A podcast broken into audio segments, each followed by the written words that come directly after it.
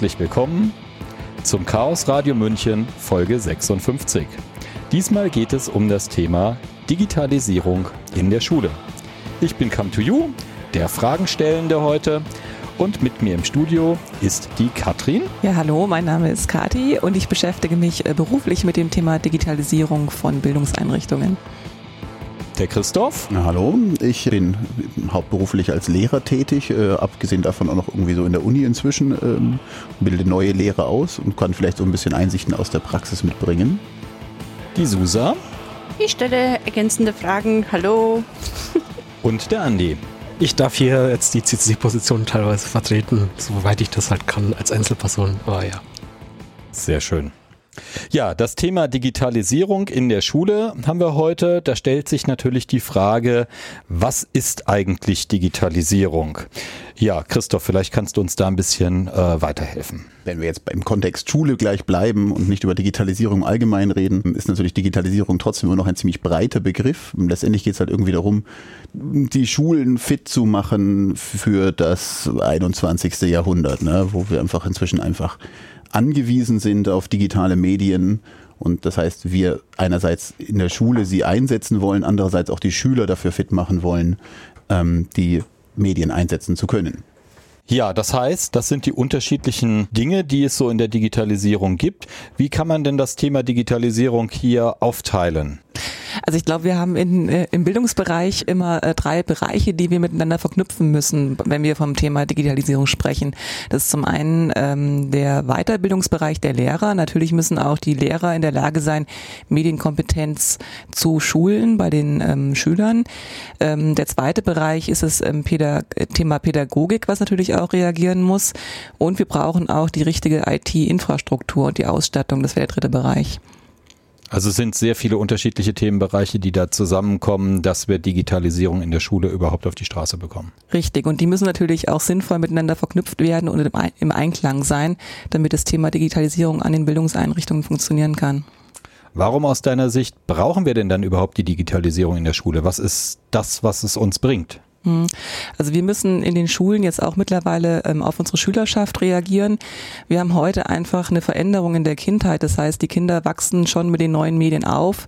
Die 6- bis 13-Jährigen äh, beispielsweise sind schon zu 51 Prozent mit dem Mobiltelefon ausgestattet. Und bei den ähm, etwas älteren Kindern, also die 9 bis, äh, den 12- bis 19-Jährigen, hat jedes Kind eigentlich mittlerweile ein Smartphone. Man kann auch davon ausgehen, dass eigentlich die deutschen Haushalte, dass da die digitale Transformation gesamtgesellschaftlich ähm, abgeschlossen ist. Und dementsprechend müssen auch die Bildungseinrichtungen jetzt diese Mediatisierung äh, im heimischen Bereich übersetzen und übertragen, sodass die Schüler ähm, gleiche Bedingungen vorfinden. Also ist da schon wirklich ein praktischer Bedarf da, weil es sich einfach so durchgesetzt hat in der Gesellschaft im Moment. Richtig. Und äh, die Schule hat natürlich auch einen Erziehungsauftrag neben dem Bildungsauftrag. Und wir müssen natürlich dafür sorgen, dass die Schüler ähm, medienmündig sind. Das heißt, sie müssen nicht nur medienkompetent sein, sondern auch medienmündig. Und das ist natürlich eine ganz große Aufgabe der Bildungseinrichtungen. Was aus deiner Sicht muss denn dort digitalisiert werden? Das sind zum einen die Räumlichkeiten, ähm, die jetzt ausgestattet werden sollen ähm, und das im Sinne des ähm, digitalen Klassenzimmers. Was gehört da alles dazu? Zum ähm, digitalen Klassenzimmer haben wir in der Regel erstmal ein Endgerät für die Lehrkraft. Äh, mit dem steuert sie ähm, eine Großbilddarstellung an. Also eine Großbilddarstellung kann beispielsweise ein interaktives Whiteboard sein oder eben ein Deckenbeamer, auch ein mobiler Beamer. Ähm, die ähm, Endgeräte der ähm, Schüler müssen auch in diese schulische Infrastruktur eingebunden werden. Außerdem äh, macht es Sinn, an das Gerät des ähm, Lehrers, ähm, wenn es beispielsweise ein PC oder ein Laptop ist, auch eine Dokumentenkamera ähm, anzuschließen, weil die Dokumentenkamera sozusagen die Brücke bildet zwischen den digitalen Medien und den analogen Medien. Wenn das jetzt so die technischen Voraussetzungen sind, wie ist denn dann der Prozess in der Schule, um das Ganze zum Laufen zu bringen? Was muss man dort alles äh, stückchenweise tun? Also wir haben ja in den, ähm, in den Schulen verschiedene organisatorische ähm, Aufgaben zu bewältigen. Ähm, beispielsweise müssen die Stundenpläne und die Vertretungspläne ähm, vorbereitet werden. Ähm, es müssen Raumbuchungen getätigt werden. Außerdem haben wir in der Regel auch die Schulen mit digitalen schwarzen Brettern ausgestattet, die natürlich auch die ganzen ähm, Daten eingespeist haben müssen. Ähm, ja, außerdem ist es natürlich auch sinnvoll, ähm, Meldungen, beispielsweise Krankmeldungen ähm, und die Kommunikation mit den Erziehungsberechtigten auch zu digitalisieren. Also dann per E-Mail abzuwickeln oder Richtig. WhatsApp. WhatsApp vielleicht nicht gerade, sondern ein Bereich, der auch datenschutzrechtlich gesichert ist, ja. Ja, das sind ja schon mal eine ganze Reihe von unterschiedlichen Bereichen. Was ähm, bedeutet denn das für die Dokumente in der täglichen Arbeit? In der Digitalisierung? Verändert sich da auch etwas, ähm, womit äh, in der Schule gearbeitet wird. Früher alles Papier, heute alles digital? Ähm, also äh, nicht alles digital, sondern ähm, es soll natürlich so sein, dass beispielsweise ein Tablet immer nur eine Ergänzung, ein ergänzendes Medium ist neben schon bestehenden Medien. Mm, aber da haben wir natürlich verschiedene Bereiche, beispielsweise das M-Learning, also das Mobile Learning, ähm, das E-Learning oder auch interaktive Whiteboards, ähm, die diesen Bereich abdecken. Ähm, wenn ich jetzt ähm, von dem M-Learning spreche, ähm, damit verbunden ist natürlich auch äh, ein bisschen ein veränderter Lernbegriff. Das heißt, ich habe jetzt einfach neue digitale ähm, Werkzeuge, die ich im Unterricht einsetzen kann und äh, kann dadurch auch viel leichter äh, Medien produzieren, beispielsweise indem ich Tutorials drehen lasse oder auch die ähm, Fremdsprachenklasse vielleicht online gehen lasse mit der ähm, Partnerklasse in Frankreich. Wofür steht das M bei M-Learning? Für Mobile. Ah ja. Und dann hattest du gesagt, es gibt noch ein E-Learning. Was Richtig, ist das genau? genau. Das äh, sind beispielsweise Lernplattformen, die ähm, zum Einsatz kommen. Ähm, eine Lernplattform, die sehr bekannt ist und jetzt bayernweit eingesetzt werden soll, ist beispielsweise Mebis. Ähm, auf Mebis habe ich die Möglichkeit, äh, die Lernplattform zu nutzen ähm, und dann natürlich auch Dateien auszutauschen. Ähm, die Schüler können auch ähm, ein Wiki ähm, pflegen ähm, in das sie Inhalte einpflegen. Wir haben auf Mebis weiterhin ein Infoportal, wo immer die aktuellen ähm, Informationen rund ums Thema Schule, Kultusministerium aufgeführt sind. Und äh, was auch ganz spannend und attraktiv für Lehrer ist, ähm, ist die Mediathek. Da sind ähm, datenschutzrechtlich gesicherte oder auch ur urheberrechtlich gesicherte Filme drauf zu finden oder auch interaktiv, interaktives Material. Aber Mebis ist sozusagen jetzt kein fertiges Produkt in dem Sinne, sondern es ist ein Eigenname für das Portal in Bayern jetzt. Richtig, genau. Aber die ähm, Lehrer beispielsweise haben auch die Möglichkeit, Möglichkeit, gestalten tätig zu werden auf der Lernplattform und die Schüler damit verbunden auch. Ja, und die Lernplattform ist das, was man, also hieß früher auch Bayern Moodle, das ist da reingeflossen, das ist ein Moodle. Ist einfach eine Moodle-Instanz, genau. so wie man sie ja aus, ja. aus möglichen anderen auch kennt, okay. Was bedeutet das dann im täglichen Umgang für die Schüler? Also stellen wir uns jetzt mal einen Unterricht vor, der jetzt mit E-Learning passieren soll. Wie wäre da ein Beispiel äh, im E-Learning-Bereich? Was natürlich der große Vorteil ist vom E-Learning, also ich kann äh, ortsunabhängig darauf zugreifen und auch zeitunabhängig darauf zugreifen. Das heißt, ähm, beispielsweise auch äh, Schüler, die absent sind, haben die Möglichkeit, ähm, am Unterricht sozusagen teilzunehmen. Ähm, ich kann vielleicht auch äh, Schüler, die langsamer arbeiten, auffangen, weil einfach der Schüler eigenständig sein Lerntempo bestimmen kann. Das heißt, es sind un unterschiedliche Inhalte zum normalen Lehrinhalten. Da sind dann auch noch erweiterte Inhalte, die der Schüler irgendwie, um sich weiterzubilden oder ein Thema zu vertiefen, nutzen kann. Wenn ich es als Lehrer einstelle, sicherlich, ja. Mhm. Also ich habe immer die Möglichkeit auch zu differenzieren, indem ich noch extra Material hochlade auf Mebis. Also letztendlich ist natürlich erstmal eine Plattform, auf der ich sehr viele Möglichkeiten habe. Und also zwischen ich lade die Arbeitsblätter, statt sie auszuteilen, hoch, die ich aber im Unterricht bespreche, äh, bis zu Flipped Classroom, wo ich den gesamten Unterrichtsinhalt nach Hause schiebe und die Stunden dann wirklich nur zur Übung nutze, ähm, habe ich natürlich sehr, sehr viele Möglichkeiten, das jetzt irgendwie einzusetzen. Und damit nicht jede Schule selber was aufsetzen muss, äh, gibt es halt jetzt diese bayernweite Instanz. Genau, die, also da sind mehr oder minder alle Schulen automatisch angelegt und dann gibt es äh, Verantwortliche, die die Lehrer und die Schüler entsprechend dort einpflegen können. Ähm, und genau, es ist halt alles drin, was man braucht und man muss nicht seinen eigenen Server äh, dazu fahren. Ähm, ja, aus meiner Wahrnehmung würde ich sogar sagen, es ist leider mehr drin, als man braucht. Also das macht es schon langsam unübersichtlich, weil halt so quasi alle Moodle-Module aktiv sind. Ähm, ja, weil das halt auch aus, ne, du willst halt die Sachen, die du jetzt vor fünf Jahren irgendwie entwickelt hast, auch noch weitertragen und deswegen kannst du halt auch in der neuen Version, musst du dann wieder irgendwie gucken, ähm, dass das alles noch weiterhin funktioniert. Man kann natürlich nicht einfach jetzt neue, äh, alte Module abschalten und neue, schönere anschalten, wie man ein neues Moodle jetzt aufsetzen würde.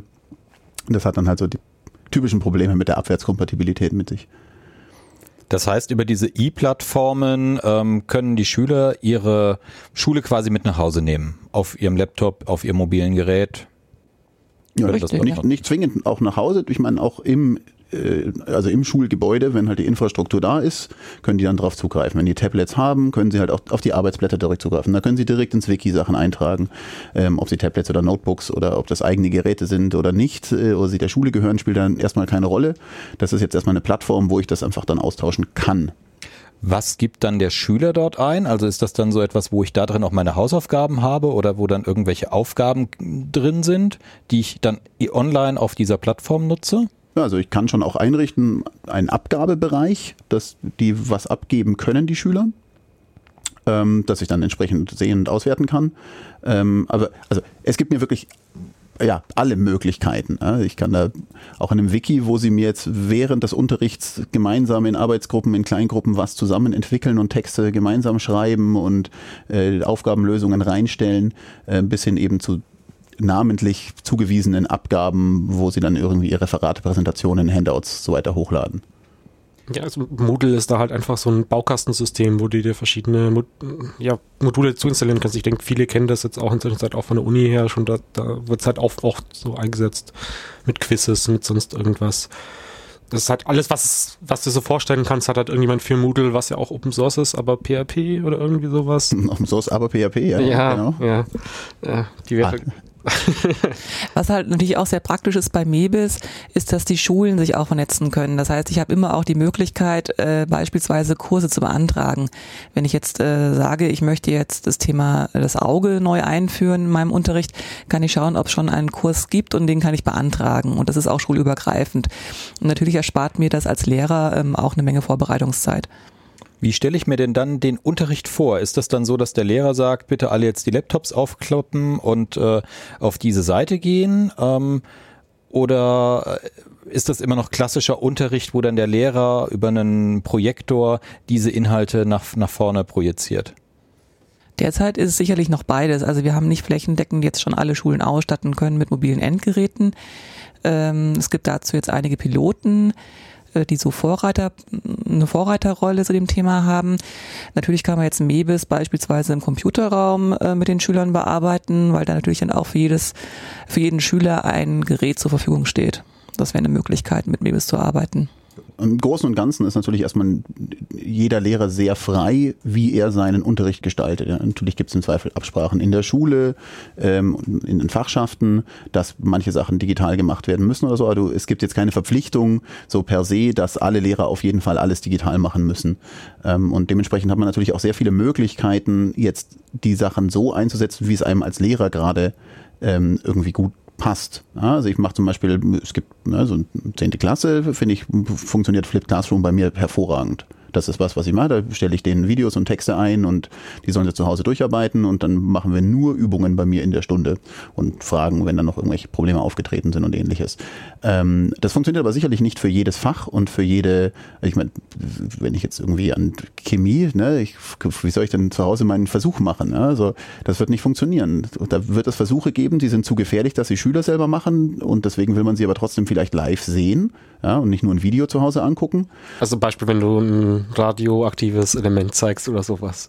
Weil das ist eher Physik. Ja, ja, das, genau. Nimmt sich mal jeder ein Stückchen äh, mit nach Hause und macht entsprechende Messungen. Nee, das funktioniert natürlich nicht. Ähm, genau, und so ja, hat jeder Lehrer für jedes Fach bisher sehr, sehr große Freiheiten, ähm, Sachen auszunutzen. Das ist also erstmal ein Angebot, das da ist für die Lehrkräfte, für die Schulen, ähm, das einem sehr viele Möglichkeiten gibt äh, aber erstmal noch kein Zwang.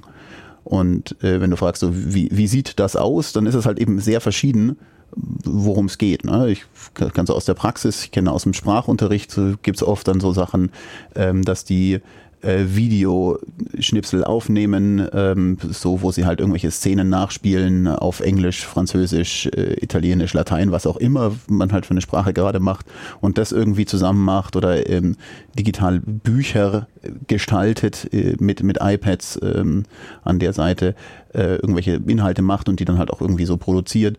Ähm, und umgekehrt gibt es natürlich auch so, ja, so einen Oberstufenkurs, wo ich halt irgendwie eben die, nur die PDFs reinstelle und die Präsentationen reinstelle, dass sie sich jeder runterladen kann, aber eigentlich der Unterricht vergleichsweise klassisch abläuft, nur der Datenaustausch digitalisiert ist. Wie ist es denn jetzt in der Praxis? Also ich war schon ziemlich lange nicht mehr in der Schule drin. Hängt hängt da jetzt in, in jedem Raum ein Beamer an der Decke oder steht überall ein interaktives Whiteboard äh, in jedem Klassenraum oder was ist denn der Ist-Zustand? Ja, ich habe das Glück, in einer relativ modernen Schule zu unterrichten. Äh, also wir sind da von unserem Sachaufsichtsräger auch sehr gut ausgestattet. Äh, und ähm, bei uns haben wir tatsächlich, also wir haben in allen Klassenzimmern äh, eben irgendwelche Beamer oder Active Boards, aber ich kann auf jeden Fall was präsentieren. Wir haben überall Dokumentenkameras, ne? also was man früher mit einem Tageslichtprojektor hat, haben wir haben keine Tageslichtprojektoren mehr, wir haben überall äh, Kameras, wo ich was drunter legen kann. Das ist eine Kamera mit VGA-Ausgang, die steckt halt am Beamer und das läuft. Ähm, und dann kann ich natürlich auch eben Schüler arbeiten, brauche ich nicht auf Folie irgendwie denen die Hausaufgaben machen lassen, ich kann seine Hausaufgaben einfach direkt drunter legen. Und also an der Seite sind wir schon, haben wir da Möglichkeiten. Also liegt es bei euch daran, dass die Schule erst vor fünf Jahren oder so eröffnet wurde? Genau, oder? so, ja, naja, ich weiß nicht, ob es daran liegt. Ne? Also auch die anderen Schulen außenrum sind da entsprechend gut ausgestattet, aber das würde ich jetzt nicht sagen, dass das irgendwie bayernweit oder gar deutschlandweit irgendwie der Standard ist. Ja, also, also, ich kenne das von deine anderen Schule ist Schulen. jetzt im Landkreis München. Ja. Okay. Genau. Also der ist da tatsächlich ähm, sehr dahinter, die Schulen gut auszustatten an der Stelle. Ähm, wir haben auch, äh, also in allen Klassenzimmern oder äh, alle Lehrer haben die Möglichkeit, mit, mit den Computer mit ins Klassenzimmer zu nehmen. So muss ich es vielleicht sagen. Die sind nicht zwingend fix im Klassenzimmer montiert, aber dann gibt es entsprechend, das ist bei uns ein bisschen verschieden, je nachdem, welche Hat jeder Lehrer einen privaten Recht, also einen eigenen ihm zugewiesenen Laptop? Oder? Nein, das, also das nicht. Es gibt so, die Fachschaften haben stellenweise Geräte, stellenweise sind in den Räumen Geräte fest verbaut. Das ist ein bisschen verschieden, so je nachdem, wie es so. Und eine Fachschaft im äh, Unterricht oder im Schulkontext ist eine die ja, Mathematiklehre, oder? Genau. Und die, ja, also bei uns ist das wieder ein ganz besonderes Konzept, weil wir halt irgendwie auch die Räume anders aufteilen, als das eine klassische, äh, andere Schulen tun. Das hat sich bei uns so entwickelt. Ähm, aber eben, also in den Physikräumen steht halt zum Beispiel auf jedem Pult ein Computer fest drinnen. Äh, und den kann ich natürlich einfach sofort nutzen. Der ist da, den logge ich mich ein, geht. Okay. Hast du einen Überblick, wie weit das bayernweit insgesamt oder deutschlandweit insgesamt aussieht? Äh, haben wir da überall schon den Standard in Zeit erreicht? Oder? Also deutschlandweit nicht. Also ich schaue mal ein bisschen auf die Stadt München und da ist München sehr daran interessiert, jetzt im, also im, ähm, ja, wie das digitale Klassenzimmer eben, eben beschrieben wurde, auch auszustatten, ja. Aber da haben wir es noch nicht so erreicht, wie es jetzt an, an Also wir haben es noch nicht flächendeckend, sind aber auf einem ganz guten Weg. Also ähm, wird jetzt in den nächsten Jahren eben angestrebt, da wirklich auch ähm, in die Fläche zu gehen mit der Ausstattung. Da ändert sich aber dann auch die Rolle des Lehrers ein wenig, wenn ich das so rausgehört habe. Vom klassischen Frontalunterricht, den es wohl auch gibt, dass der Lehrer das Wissen vermittelt mit Unterstützung der digitalen Medien, bis hin zu so ein bisschen einer Art Moderator oder Tutor, der einem zeigt, wie gehe ich mit den Tools um und ähm, das Ganze eher betreut von der Seite. Ja, also ich würde sagen, es gibt einem bisher die Freiheiten, alles zu tun. Ich kann meinen klassischen Unterricht weitermachen. Ich kann, also theoretisch kann ich da, wenn ich meine Folien, die ich in den 60er Jahren gemacht habe und die ich bisher auf dem Tageslichtprojektor gelegt habe, immer noch unter die Dokumentenkamera legen und kann genau denselben Unterricht noch weitermachen. Ähm, Einzige, was wir zum Beispiel an der Schule jetzt nicht mehr haben, sind die großen Wandkarten, weil man die halt einfach über einen Beamer oder Dokumentenkamera halt genauso schnell an die Wand bekommt und dann drüber reden kann. Ähm, an der Stelle ist das Einzige, wo sich vielleicht ein alter Lehrer bei uns umstellen müsste. Ähm, und ansonsten hat man halt die Möglichkeiten. Ja. Ich kann, theoretisch könnte ich jetzt eben mit dem Mebis ähm, einen kompletten Kurs auch so gestalten, dass die eigentlich überhaupt keine Anwesenheit bräuchten. So, dann können sie zwar die, gerne die Zeit, während sie da sind, nutzen und mich als Experten nutzen und befragen, könnten aber alles komplett selbstständig lernen und müssen nur dann zu den Schulaufgaben kommen. Das heißt, die Schüler lernen doch äh, eine viel größere Selbstständigkeit beim Umgang mit dem Material? Das kommt eben sehr darauf an, wie der Lehrer das gestaltet. Also das, das, ich versuche das gerade so zu differenzieren. Ne? Also ähm, wenn du mich jetzt fragst, was ich mache, dann kann ich dir da sehr konkrete Antworten geben. Wenn du mich fragst, was, was generell irgendwie alle Lehrer tun, ist es schwierig. Ich denke, das Ziel ähm, von der Digitalisierung ist natürlich genau das, ne? dass ich die, dass die, die Schüler dazu auch entwickle, ähm, naja, selbstständig klarzukommen, ja, dass das, das ist also so eines der Ziele der Digitalisierung, ja, dass die, weil die werden in Zukunft äh, das Internet und so weiter noch zur Verfügung haben. Die, die brauchen nur irgendwie eine ja, hinreichende Kompetenz, damit umzugehen. Und das ist, da sind ja alle Informationen drin, da kann man alles draus lernen. Eigentlich bräuchte ich noch nicht mal eigene Inhalte reinstellen. Ich müsste nur sagen, jetzt lernst bis nächste Woche das. Ja? Also das ist dann diese Medienkompetenz, äh, von der immer gesprochen wird, oder ist es dann wieder mehr oder weniger? Ja, genau. Also das gehört natürlich jetzt mit dazu. In so eine aktuelle, in der aktuellen Zeit ist Medienkompetenz halt auch viel eben aus dem Medium Internet die richtigen Sachen finden. Ist aber nicht, also der Begriff Medienkompetenz umfasst natürlich deutlich mehr. Was gehört denn da alles dazu? Also wir haben, wenn wir von Medienkompetenz sprechen, immer vier Bereiche, die wir beachten müssen. Das ist zum einen ähm, der Bereich Medienkritik, also die Schüler müssen in der Lage sein, auch ähm, kritisch mit Medien umzugehen. Das ist jetzt eigentlich auch nichts Neues, mussten sie früher auch schon. Wir haben jetzt einfach neue Medien, die wir noch berücksichtigen müssen. Ähm, beispielsweise müssen die Kinder lernen, was Fake News sind, wie sie damit umgehen. Ähm, dann haben wir den Bereich Medienkunde, dass die ähm, Schüler äh, auch verschiedene äh, Medien überhaupt kennen und äh, wissen, ähm, was es da alle, alles auf dem Markt gibt. Ähm, weiterhin haben wir den Bereich ähm, der Mediennutzung und die Mediengestaltung. Und sicherlich ist die Mediengestaltung auch nochmal ein neuer Bereich, weil die, die Kinder jetzt auch die Möglichkeit haben, ähm, im Web aktiv zu werden und auch da online zu gehen. Und damit verbunden ist natürlich auch eine wesentlich höhere Reichweite für die Schüler, mit der sie ähm, Inhalte verbreiten können. Also dass jetzt äh, Leute sozusagen in dem Alter schon einen Instagram-Account haben, der hunderte, tausende Follower hat oder sowas. Richtig, richtig. Und da äh, spielt dann auch wieder der Bereich Medienkritik rein. Also ich muss halt schon wissen, welche Bilder darf ich hochladen, äh, welche Bilder sollen für wen sichtbar sein. Das spielt ja alles auch dann wieder ineinander, diese beiden Bereiche Medienkunde und Mediengestaltung. Hier gibt es also wirklich ganz konkret äh, schulische Lerninhalte, die sich mit dem Umgang mit Medien äh, auseinandersetzen in den Themenbereichen, wo die Schüler eh jeden Tag mit zu tun haben. Die haben ja alle irgendwie einen Rechner, ein Handy und sind ja mit Medien ständig umgeben. Genau, also das sind auf jeden Fall die Bereiche, die, die Lehrer aufgreifen sollen und mit denen die, die Lehrer auch mit den Schülern in, in Kommunikation treten müssen. Und wie läuft das? In welchen Fächern kann ich mir das dann vorstellen? Also derzeit gibt es in Bayern noch kein Fach Medienkunde. Ähm, er ist jetzt angedacht, das neue Fach einzuführen, was MIT heißt. Ähm, und das ist so eine Kombination aus Medienkunde und IT-Unterricht. Da sind noch, noch nicht alle Inhalte festgeklopft, aber ich würde vermuten, dass da auch solche Inhalte noch mit reinkommen. Ähm, ein Inhalt wird wohl auch das Programmieren sein in dem Bereich. Mhm. Für welche Schulformen sprichst du da gerade? Das sind äh, die weiterführenden Schulen. Also auch die Gymnasien werden davon betroffen sein. Ja gut, aber die, also die machen ja schon. Also es gibt's schon, richtig, also es gibt aber auch in, in den Realschulen ja schon äh, Informationstechnik, deswegen war ich jetzt gerade etwas überrascht. So, also ich bin, also ich bin überrascht, weil mir das noch keiner gesagt, dass das jetzt kommt. Also das heißt aber gar nichts, ne? Das, äh, vielleicht habe ich da irgendwelche wichtigen Schreiben bisher ignoriert.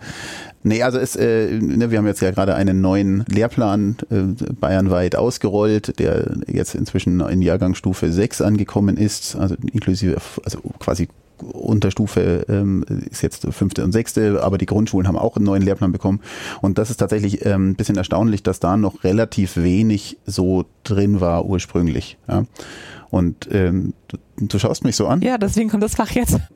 Also in den Mittelschulen soll es jetzt in der ähm, fünften und siebten eingeführt werden. Wenn so ein neuer Lehrplan äh, ausgerollt wird, fängt an für alle, die in dem neuen Schuljahr dann anfangen, der so an oder geht es dann so Stück für Stück? Also normalerweise baust du halt das von unten auf. Also du kannst nicht jetzt jemanden zwischen rein einen neuen Lehrplan, weil der natürlich auch fächerweise aufbaut. Du kannst ja nicht irgendwann jetzt in der sechsten Klasse was Neues lernen, äh, was, wo du auf die Grundlagen aus der fünften nicht mitbekommen hast. Das heißt, du, du als äh, Person oder als Organisation, die diesen Lehrplan rausmacht. Wer macht das in Bayern? Das macht das Staatsinstitut äh, für Schulqualität und Bildungsforschung. Die sitzen hier räumlich. Hier um äh, ja, ja, die sind tatsächlich so 300, nee, 500 Meter von hier entfernt ungefähr. Okay, und das, das heißt, sie bringen so einen neuen Lehrplan raus und der im ersten Jahr kümmert sich nur um die fünfte Klasse, dann sechste Klasse, siebte Klasse, so Stück für Stück. Genau, aber wobei ja natürlich, äh, man würde es gerne so machen, dass der komplett verabschiedet wird Uns kam es bei den Gymnasien so ein bisschen dazwischen, dass wir gerade von G8 auf G9 umsteigen und der G8 neue Lehrplan jetzt, der gerade eingeführt werden sollte, nicht mehr eingeführt wird in der Gänze und gerade ein neuer geschrieben wird. Okay. Wie wurde das denn bisher beigebracht? Also ich habe ja jetzt den, den Schülern jetzt auch Mhm. schon Programmieren oder Diese ganzen Sachen, die wir, die wir in dieser Medienkunde drin haben, für die gab es halt kein eigenes Fach und das ist überall so ein bisschen mit reingestreut. Kannst natürlich auch so sehen, naja, es gibt halt in jedem Fach so ein bisschen was, wo man sich gut, also in allen Sprachen würde ich mich natürlich auch irgendwie sehr gut drüber austauschen, wie kann ich denn mich in der Sprache verständigen und worauf muss ich achten. Ne? In, das heißt in Deutsch und Englisch wird dann auch so beigebracht, okay, das so schreibe ich Medien- Briefe, so könnte ich, ne, so mache ich E-Mail, so gehe ich theoretisch in Social Media, aber halt auch eben, ne, das ist halt, das steht nicht so direkt drin im Lehrplan, sondern immer so ein bisschen so übergreifend. Äh, Theoretisch kannst du natürlich dann auch so im Kunstunterricht, die müssen da selber damit klarkommen, irgendwie dann so Designprogramme ähm, und, und also das würde man ja da vielleicht auch irgendwie verorten. Es gibt halt kein Medien ähm, ja, oder ne, es gibt ja auch so Videobearbeitung und sonst was, kannst du natürlich da auch irgendwie so mit rein. Ja. Ähm, Erstellung der Medien, ja, wo, wo mache ich das, wo verorte ich das, in welchem Fach? Also hängt es bisher sehr stark vom Lehrer ab, wie weit der da so, äh, sozusagen fit ist im, im digitalen Bereich. In, in, in Also es, ich würde es nicht sagen, es, es ist gar nicht aufgetaucht im alten Lehrplan, auch jetzt in diesem ähm, nicht eingeführten äh, Plus-Lehrplan ist es äh, drinnen, ja, also das an, an vielen Stellen wird das, wird das erwähnt und aufgegriffen. Ähm, in welcher Tiefe es dann wirklich besprochen wird, ist natürlich dann wieder eine andere Frage. Das heißt also, in den Schulen ist jetzt schon ein gewisser Platz dafür reserviert. Es gibt Zeiten dafür, es gibt äh, Lehrpläne, die da motivieren, in die Richtung zu gehen, aber das hängt sehr stark von den Schulen und von den Lehrern ab, wie das dann wirklich gelebt wird. Richtig, und ähm, deswegen sollen die Schulen jetzt ja auch diese Medienkonzepte erstellen. Und ich denke, im Zuge dessen wird das Thema wahrscheinlich auch nochmal verstärkt aufgenommen und aufgegriffen werden. Würde ich von ausgehen. Das heißt also, man muss sich dann vielleicht auch umschauen, was ist denn für mich die richtige Schule, wo das äh, vielleicht auch in der Ausprägung gelehrt wird, wie es für mich oder für mein Kind äh, interessant ist. Äh, Zum einen ähm, kann ich vielleicht danach eine Schule auswählen und die Schulen wiederum haben auch die Möglichkeit, ihre Schwerpunkte zu setzen. Dadurch, dass sie einfach diese Medienkonzepte erstellen. Wenn wir gerade noch bei Medienkompetenz sind, was sollte denn eigentlich heutzutage äh, bezüglich Social Media den Schülern so beigebracht werden? Ich fange mal damit an, dass es ganz schön schwierig ist, überhaupt äh, einen, einen Lehrplan zu entwickeln, was Social Media da reingehört. Weil also selbst die, die Lehrerfortbildungen hinken hinterher. Wir hatten noch letztes Jahr Lehrerfortbildungen, dass wir den Schülern beibringen sollen, wie sie sich in Facebook ihre Datenschutzeinstellungen setzen sollen. Frag mal die Schüler, wie viel von denen noch bei Facebook sind. So, das ist tatsächlich einfach irgendwie ein Problem. Aber also natürlich spielt es da rein, so was, ähm, was gebe ich von mir preis äh, und, und wenn ja, tue ich das in einem geordneten Rahmen, ne? also urheberrechtliche Aspekte und so weiter noch mit berücksichtigt. Ähm, und dann ist natürlich auch eben die große Frage, so in welchem Alter darf ich denn überhaupt so die, die Entscheidung selber fällen, Sachen von mir äh, preiszugeben? Und das kommt dann natürlich irgendwie alles mit rein. Okay, die DSGVO gibt ja da auch jetzt äh, wieder Dinge vor und so. Die gibt auch Dinge vor, aber die gibt natürlich nicht, also die, die gibt einen rechtlichen Rahmen, aber in dem habe ich natürlich noch sehr viel Gestaltungsspielraum. Ja, also ich kann natürlich selbstverständlich irgendwie ähm, YouTube-Videos äh, von mir mit Schminktipps machen. Ja, okay, stimmt. Das war nur bei, bei Facebook war es doch irgendwie so mit, äh, du musst es von deinem Elternteil bestätigen lassen, dass, dass du Facebook nutzen darfst, wenn du so ein- das und das Geburtsdatum angestellt hattest oder sowas. Oder was bei Instagram? Ich weiß es nicht mehr. Ja. Also es gibt Al- Altersgrenzen, aber auch, auch darüber hinaus ist natürlich auch unabhängig der rechtlichen Altersgrenzen eine Frage, ähm, wie viel, ne, selbst wenn es legal ist, heißt ja noch lange nicht, dass ich es jetzt unbedingt tun muss oder tun sollte. ja. Das heißt aber, es wird jetzt weniger ähm, die Medienkompetenz äh, mit speziellen sozialen Netzwerken aufgezeigt, sondern es ist eher so auf der Metaebene aufzuzeigen, was sind die, die Dinge, die man beim Umgang mit sozialen Netzwerken beachten soll. Ja, also wir können ja schon auf konkrete Sachen eingehen. Wir müssen nur als Lehrer dann an der Stelle irgendwie so am Puls der Zeit bleiben und das ist schon eine Schwierigkeit, weil das halt einfach so schnell geht. Ne? In dem Moment, wo wir irgendwie die Lehrer begriffen haben, wie Facebook funktioniert, wollen natürlich die Schüler da gar nicht mehr sein. Jetzt, jetzt äh, verstehen die Lehrer langsam, wie WhatsApp und Instagram funktioniert. Jetzt finden die Schüler sicherlich auch bald wieder was Neues. Also es ist ein ständiger Wandel der Zeit und man muss immer mithalten und sich auch weiter informieren als Lehrer. Ja, wobei also ich, es gibt so ein paar Sachen, die sind halt einfach, also an der Stelle, da habe ich so das Gefühl, dass sich die, die sozialen Medien selber entwickelt haben. Es gibt halt jetzt welche, die sind ich sag mal, bewusst öffentlich und es gibt welche, die sind bewusst privat. So, WhatsApp ist erstmal was, was bewusst einen kleinen, überschaubaren Kreis hat. Und deswegen muss ich da auch nicht groß jetzt drüber nachdenken, was und wie und wie soll ich es einstellen und was stelle ich rein. Und jedem Schüler ist klar, wenn ich was bei YouTube hochlade, dann sehen das halt nicht nur meine Freunde, sondern alle. Und da hilft es natürlich auch, ein gewisses Verständnis aufzubauen. Was sehe ich wann, in welchem Fall und mit welchen Themen, mit welchen Einstellungen muss ich mich auseinandersetzen. Genau, wobei das halt vorher eben bei so Facebook-Geschichten sicherlich sehr viel so boah, sorgloser Umgang mit, naja, klar, stelle ich das irgendwie rein und ne, also man hat immer das Gefühl, dass man ist halt nur unter Freunden da und dass es dann im Zweifel sehr öffentlich einsehbar war oder zumindest Freunde von Freunden es sehen konnten, hat man halt überhaupt nicht überrissen. Nutzen Schüler denn Social Media im Allgemeinen auch für die Schule? Also Hausaufgaben austauschen und so Zeug? Oder ist dann, okay, ist wieder die Frage, wie weit ist ein Messenger überhaupt Social Media? Ja. Gut, aber also die Frage mit den Hausaufgaben, also das ist, äh, ich sag mal, vergleichsweise üblich, dass äh, irgendjemand äh, kurz Bilder von seinen Hausaufgaben macht und dann alle rumschickt. Ne? Also in, in quasi, also Status quo, es gibt fast in jeder Klasse eine Klassengruppe WhatsApp und wer dann nicht, also ich sag mal, ab der ab der siebten Klasse, vorsichtig äh, gesagt, ja, eher schon drunter, aber da, da kannst du davon ausgehen, dass das existent ist. Ähm, Mai, das kann ich an gewissen Stellen natürlich als Lehrer auch mal äh, durchaus äh, ausnutzen, dass ich halt irgendwie, wenn ich einen Schüler auf dem Gang treffe und sehe, oh, äh, das wäre aber jetzt gut, wenn das noch alle irgendwie wüssten, ne, dann kann man da schon so kleine Informationen rein. In Ja, ja, eben. Also es, normalerweise wird sowas nur weitergegeben, wenn es positiv ist für die Schüler. So wie ähm, morgen fällt übrigens in der ersten Stunde das aus, ihr braucht eure Bücher nicht mitbringen. Ja, dann, dann wissen das sofort natürlich alle. Ähm, wenn ich sage, morgen müssten übrigens dann alle ihre Referate halten, dann hat es natürlich keiner mitbekommen. Ne? Also. Also sind auch die Schüler sehr selektiv, wenn es sein muss. An der Stelle fehlt uns übrigens auch echt ein Medium, dass wir als Lehrer mit den Schülern sinnvoll kommunizieren. Ich meine, ähm, an der Stelle ist halt auch Mebis, ja, das ist halt, also das ist halt kein Push-Medium. Ich kann nicht denen irgendwie was verteilen, sondern es gibt doch keine Moodle-App für Android und iOS oder sowas. Äh, nicht, dass ich wüsste und sicherlich nicht Mebis-kompatibel. Das heißt aber auch, ein Lehrer hat heute nicht die die E-Mail-Adressen aller Schüler und, und schreibt die so an? Ich hätte wahrscheinlich die Möglichkeit, bei uns aus der Schulverwaltung alle E-Mail-Adressen zusammenzuzuzeln. Und ich habe natürlich die Möglichkeiten in Kursen, äh, so in Oberstufenkurse oder sowas, mir die auch irgendwie wirklich aktiv zu, also geben zu lassen.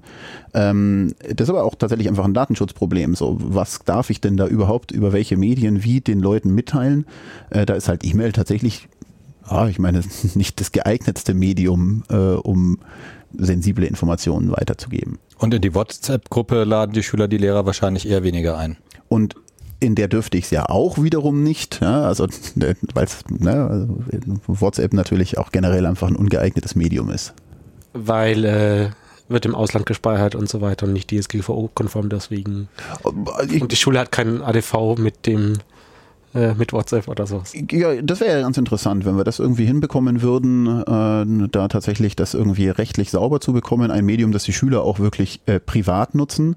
Ähm, ich wette nur, äh, dass sie es dann nicht mehr privat das Medium nutzen und dann suchen sich ein anderes, das nicht quasi schulverseucht ist. Aber wenn die Schüler schon so viel mit äh, sozialen Medien zu tun haben, da gibt's ja auch die Schattenseiten, da gibt's ja dann vielleicht auch äh, Schüler, die gemobbt werden oder äh, im, im WhatsApp-Chat gedisst werden. Was sind da so die Erfahrungen? Wie geht man damit um? Ähm, ja, ich muss natürlich thematisieren und ähm, das Thema Mobbing ist ja eigentlich kein, kein neues Thema. Wir haben jetzt auch hier wieder das Problem, ähm, dass wir einfach eine, zum einen eine höhere Reichweite haben, dass sich natürlich die Inhalte viel stärker verbreiten lassen und zum anderen haben wir auch das Problem, dass die Schüler früher in der Schule gemobbt sind und dann sind sie nach Hause gegangen und in der Regel war das Mobbing da erstmal zu Ende.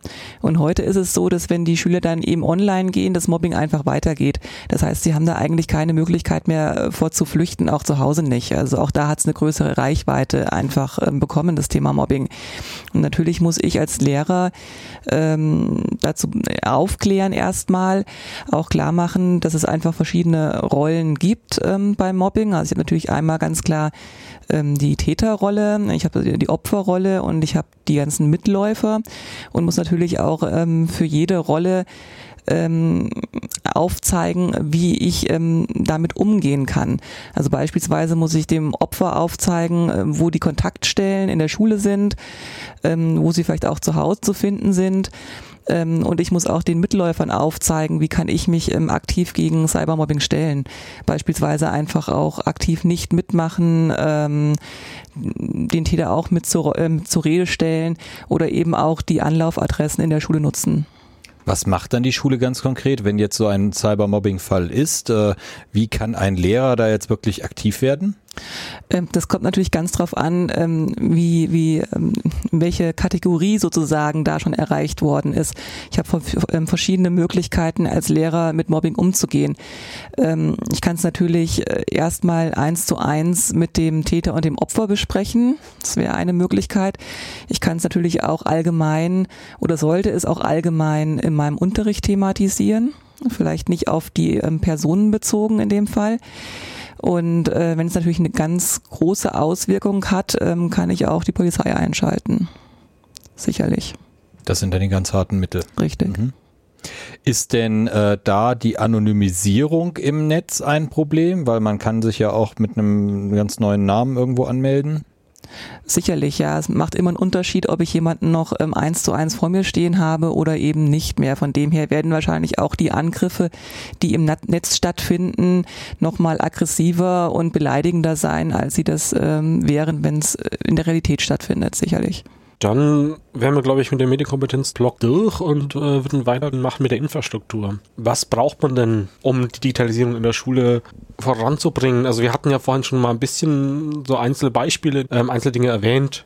Beamer, Laptops. Würde man jetzt sozusagen mal strukturiert rangehen. Wie ist denn das Netzwerk jetzt bei euch in der Schule? Naja, also erstmal gibt es tatsächlich eine ganze Reihe voneinander getrennter Netzwerke. Also das ist ganz schön kompliziert. Ähm, ich denke mir immer, äh, so wahrscheinlich ähm, so eine Firma oder sowas ist meistens irgendwie viel einfacher. Ähm, also wir haben getrennt äh, ein ähm, Verwaltungsnetz, wo wirklich mal nur so Sekretariat und Tralala mit drinnen ist, äh, also alles, was irgendwie so, naja, organisatorisch im Hintergrund läuft. Und das ist sehr weit getrennt von allem, wo potenziell mal andere Lehrer und Schüler oder sonst was hinkommen. Also das ist wirklich ziemlich sauber abgetrennt. Hat das dann einen ganz eigenen Internetanschluss? Ähm, nein, im Regelfall tatsächlich heutzutage nicht zwingend. Ich weiß gar nicht, ob das in München noch, ob das ein eigener Internetanschluss oder ob das dann auf der auf der Routerseite wieder irgendwie. Äh, aber es ist tatsächlich einfach, also bis zur dem Router ne, ja. dann ab da ein getrenntes Netz. Ja, da kommst du auch nicht von A nach B rüber. Gibt es dann auch in dem Verwaltungsnetz ist auch garantiert kein WLAN und nichts irgendwie, dass du auch von außen nicht reinkommst und so. Das ist also schon ziemlich komplex ähm, abgesichert. Ähm, und dann ist aber auf, auf der Seite des pädagogischen Netzes hast du dann im Zweifel schon wieder sehr viele verschiedene ähm, Teile, die du irgendwie berücksichtigen willst. Ne? Einerseits willst du ähm, jetzt also so Computerräume und so weiter sinnvoll verkabeln, auch in den Klassenzimmern sinnvollerweise Kabel drin haben. Aber natürlich will ich einen WLAN heutzutage haben, idealerweise flächendeckend im ganzen Gebäude, äh, idealerweise auch mit nicht irgendwie ne, so Fritzboxen hingestellt und wenn ich von A nach B ging, verliere ich wieder die Verbindung und dann bin ich wieder woanders und sonst, sondern das ist einfach wirklich ein, ein sauberes, stabiles WLAN aus einem Guss, ne, mit, mit gescheiten WLAN-Controllern und jede Menge Access Points. Äh, lieber eher so ein Access Point pro Klassenzimmer, als dass ich die irgendwie teile. Äh, das führt äh, im Gegensatz zur weitläufigen Meinung von Eltern auch dazu, dass nun mal die Strahlintensität geringer ist, weil ich die Access Points halt auch Energie drosseln kann, äh, anstatt dass ich den irgendwie alle fünf Räume habe und dann irgendwie auf voller Leistung laufen lassen muss, dass ich irgendwie empfangen bekomme. Ähm, und da kann ich natürlich jetzt dann auch Geräte, da muss ich wieder unterscheiden, sind es dann Geräte von der Schule, die ich eingebunden habe, dann muss ich mich natürlich darum kümmern, dass die Codes, wie die eingebunden sind, nicht an die Schüler gehen. Da gibt es ja auch verschiedene Möglichkeiten. Dann haben wir aber auch ein WLAN, wo die Schüler reinkommen. Da dürfen sie natürlich aber auch nur das bewusst tun, was wir tun. Also das heißt, wir haben so Bring Your Own Device Netz, wo du halt als Schüler rein kannst. Das ist aber erstmal keinen Internetzugang, dann bin ich zwar in dem Netz und dann muss ich aber noch mir noch einen Token holen, der jetzt mir einen Internetzugang gibt für eine gewisse Zeit, wenn ich das für den Unterricht brauche. Also zum Beispiel eine Stunde für die Unterrichtsstunde. Genau, ja, ja, wir haben, wir haben so die Möglichkeit, dass ich als Lehrer einen, einen Code an die Tafel schreibe, mit dem können dann, also das ist wie so ein Hotel-Code, ne? Also wenn ich da, kennst du sicher, wenn du im Hotel warst, dass du mal irgendwie den Code eingeben musstest und dann hast, hast du dir für 7,80 Euro zwei Stunden Internet gekauft. Ähm, Schüler zahlen uns nichts dafür, aber dürfen dann auch tatsächlich halt irgendwie 45 Minuten dann reingehen ins Internet mit ihrem Handy und danach ist es wieder weg. Ja, bringt ihnen nichts im WLAN rumzuhängen.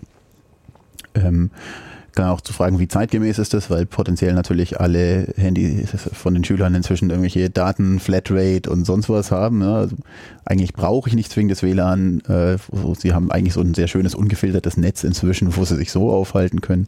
Ähm, das ist tatsächlich, ja, eher dann vor allem halt auch so größere Inhalte, wenn ich Videos anschauen will. Aber das machen sie dann wieder nicht sehr gern mit ihren, der haben dann doch irgendwie keine 10 Gigabyte Flatrates, sondern halt irgendwie so die 300 Megabyte Flatrates und dann wird natürlich Video anschauen. Nein, also ich würde schon als Forderung sehen, dass das auch in der Schule flächen, äh, zumindest in Unterrichtsräumen flächendeckendes WLAN da sein muss, einfach um die, die gleich, also dass, dass nicht die Leute aus einkommensschwachen Familien, ja. ist das politisch mhm. der Begriff, äh, irgendwie einen Nachteil haben gegenüber von Leuten, die jetzt einen 10 Gigabyte ja. Volumentarif haben. Absolut, gehe ich mit. An der Stelle kannst du natürlich dann auch aber die Forderung stellen, dass wir äh, allen die Geräte zur Verfügung stellen ähm, damit halt die mit ihren, die, die jetzt, die, die armen Schlucker, die nur die iPhones äh, 5S haben oder was auch immer, gegen die äh, reichen Kids mit den iPhone 10 halt jetzt nicht so blöd dastehen.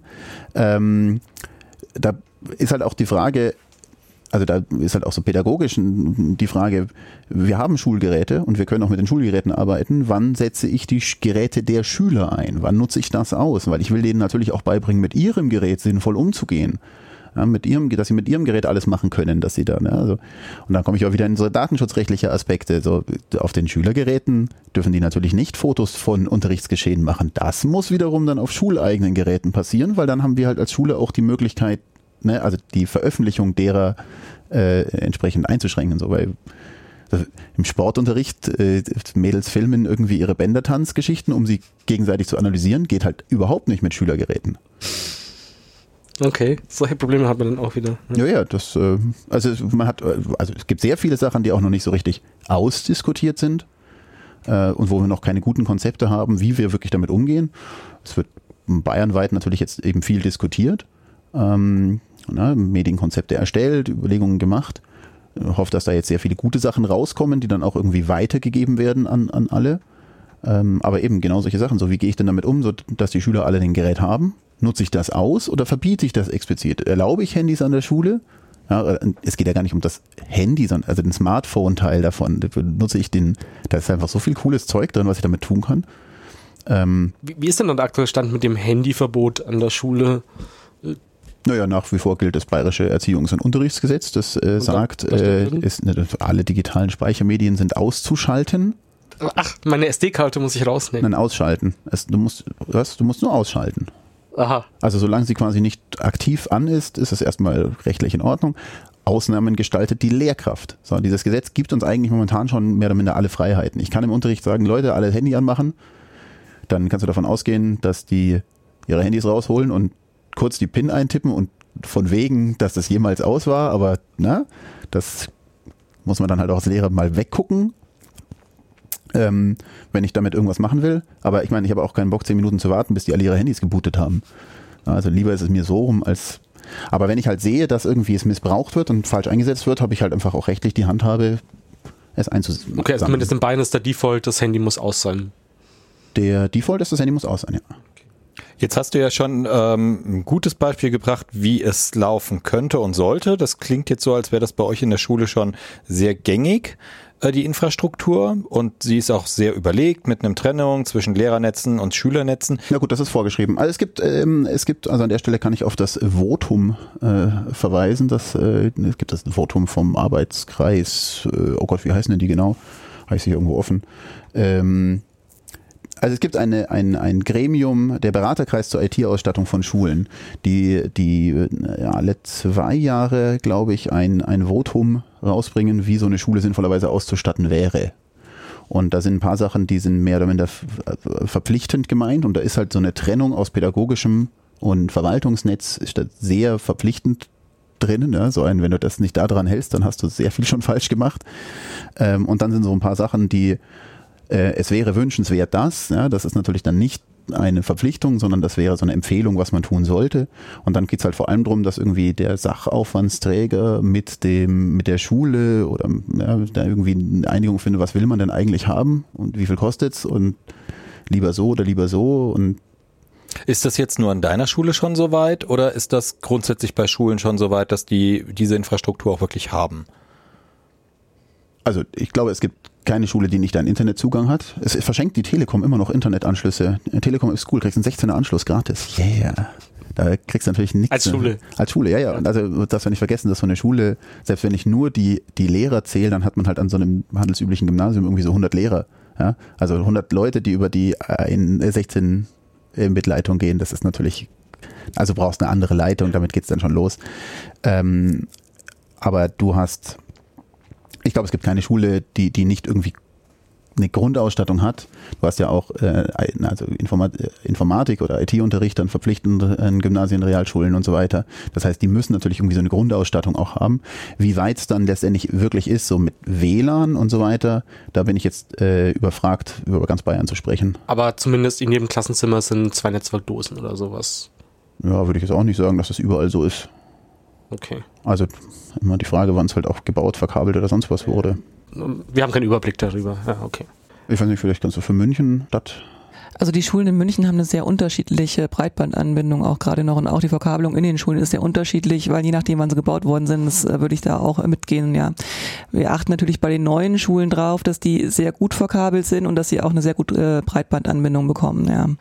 Und ähm, versuchen jetzt auch nach und nach ähm, alle Schulen, die noch gering angebunden sind, ähm, höher anzubinden und auch besser zu verkabeln nochmal zu den Endgeräten. Gibt es dann so einen Laptop-Wagen? War das wahrscheinlich früher? Heutzutage würde man eher so einen Klassensatz äh, Tablets oder sowas denken. Ja, also wir haben iPad-Koffer, äh, eine, Handvoll, wo du halt einfach so als Lehrer, du kannst dich eintragen, reservieren, dann nimmst du den und schiebst den ins Klassenzimmer und machst damit. Und da sind dann 15, 30 iPads drin? Äh, 16 Geräte. Also, also immer so, zwei Schüler an. Ja, ich könnte theoretisch zwei iPad-Koffer nehmen, wenn ja, okay. ich wirklich für alle einen bräuchte. Also wir hätten da genug, dass man das zumindest in Einzelfällen machen könnte.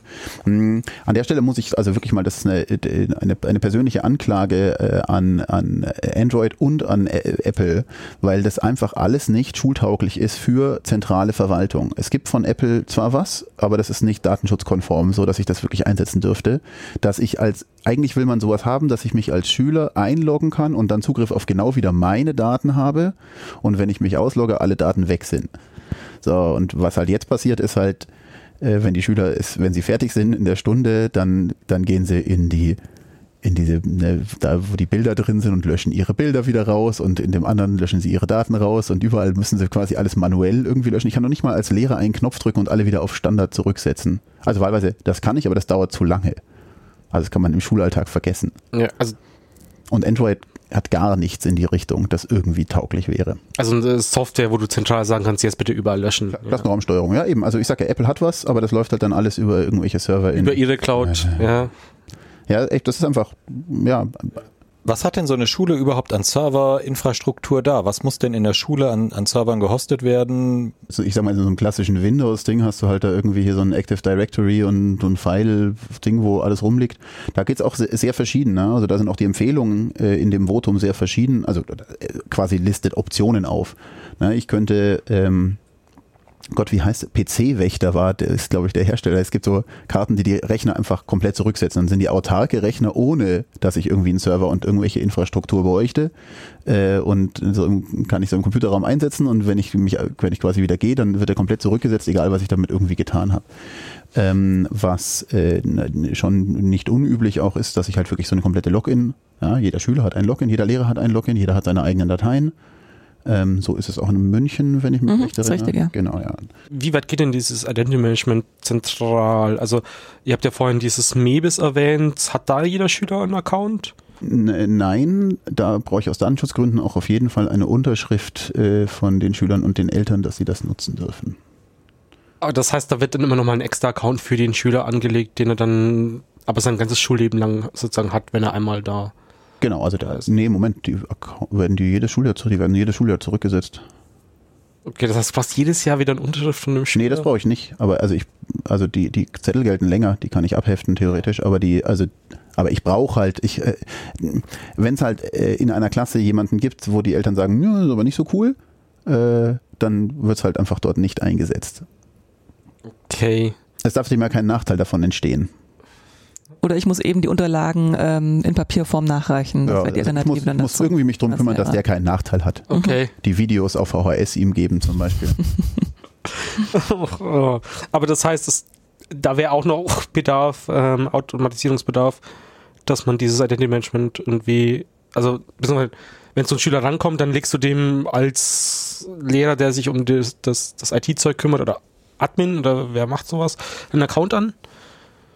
Bist du jetzt noch bei Mebis oder bist du bei. Nee, ich bin jetzt allgemein mit Identity Management. Also, Ja, du tust so, als gäbe es ein Identity Management. okay. Beantwortet das deine Frage? Äh, Also ja. wir, wir legen klassischerweise zu Schuljahresanfang äh, für jeden Schüler einen Login in unserem Windows-Netz an. Jedes Jahr. Jedes Jahr. Okay. Und das ist durchaus, also das ist insofern sinnvoll, ähm, weil du halt irgendwie, du hast auch so einen Abschluss, du, du, du bringst auch die Schüler dazu, ihre Daten, die sie noch brauchen, am Schuljahresende runterzuziehen und dann musst du dir keine Gedanken machen mit der Speicherung, was muss ich denn, was darf ich denn überhaupt lagern, noch von Schülern im Zweifel, auch wenn sie ausgetreten sind oder nicht, oder äh, ne, darf ich das denn überhaupt speichern? Oder, nein, das Schuljahr ist vorbei, alles, was sie für das Schuljahr gebraucht haben, entweder ihr nehmt es auf dem USB-Stick mit oder ich lösche es. Macht das dann der Informatiklehrer oder gibt es dafür freigestellte Lehrkräfte oder wird das extern gemacht? Wer kümmert sich um die Pflege von Software, den Servern, allem, was da zu tun ist? Ja, die Frage würde ich auch ganz gern stellen. Es gibt da so einen, so einen klassischen äh, Konflikt, ich sag mal an vielen Schulen, nicht, nicht generell, aber es gibt an vielen Schulen so ein bisschen einen Konflikt, äh, wer, wer dann da jetzt wirklich zuständig ist. Unter Lehrern gibt es die Rolle des Systembetreuers. Das ist tatsächlich eine Funktionsstelle, ja, also da werde ich krieg als, also da werde ich äh, vom Unterricht für einen gewissen Zeitraum, ich sag mal drei Stunden freigestellt, also ich muss drei Stunden weniger Unterricht machen und kümmere mich dann drum. Und da gehören tatsächlich so Logins und so weiter ähm, noch rein, aber natürlich nur, wenn ich irgendwie eine Plattform habe, um die irgendwie einzustellen. Ja? Wenn ich jetzt nicht, also ich kann nicht äh, am Schuljahresanfang äh, in so einem Windows-Server mit Rechtsklick und neuen User anlegen, äh, irgendwie äh, 800 äh, bis 1500 Schüler je nach Schule irgendwie dann anlegen. Das ist natürlich Unsinn. Das heißt, da braucht schon irgendwelche Skripte und Dinge und pädagogischen Oberflächen. Dann geht das schon auch irgendwie so. Ähm, ansonsten wird es dann halt auch sehr kompliziert, je nachdem, ähm, wie von der anderen Seite äh, einem entgegengekommen wird. Das heißt, eigentlich ist die IT-Ausstattung äh, Teil des Sachaufwands und das heißt, die Kommunen sind dafür zuständig, das zu finanzieren und eigentlich auch an der Stelle den, den, den Service und Support, der sich dann darum kümmern muss, dass das halt alles funktioniert. Und dann wäre genau User anlegen noch das Letzte, was ich so tun müsste als Systembetreuer und alles drunter. Ja, also se selbst kann man darüber diskutieren, so installieren der Software, inwiefern ist das noch meine Aufgabe dann als Systembetreuer oder wie weit muss das ein, ein Service auf der anderen Seite übernehmen? Und das heißt, ja, die Lehrer werden alle vom, vom Freistaat, also vom Land bezahlt. Die an staatlichen Schulen werden die Lehrer alle vom Kultusministerium, also quasi vom Freistaat direkt bezahlt. Aber der, das Gebäude und damit, wie wie der Begriff Sach, Sachaufwand. der Sachaufwandsträger ist aber immer die Kommune, also der Landkreis oder Landkreisgemeinden, je Ja. nachdem, ja. so. Okay. Und dann ist das da halt halt so ein bisschen. Genau, und also diese IT ist tatsächlich einfach so eine, so eine, so eine, ja, genau so ein Punkt, weil natürlich kann man das sehen, dass das ja eigentlich ein Personalaufwand ist, dass man ja jemanden als Admin an der Schule bräuchte, der sich dann drum kümmert. Und man kann aber auf der anderen Seite sagen, ja, aber das ist doch, also die Computer ist eine Sache, ne, ich käme ja auch nicht auf die Idee, so, also Hausmeister äh, und so weiter, da ist ja so Putzkräfte, da ist es eigentlich irgendwie klar definiert. Aber so bei der Stelle ähm, wird halt einfach gern, das ist halt teuer. Ne? Also ein professioneller IT-Support Ja. ist halt einfach teuer.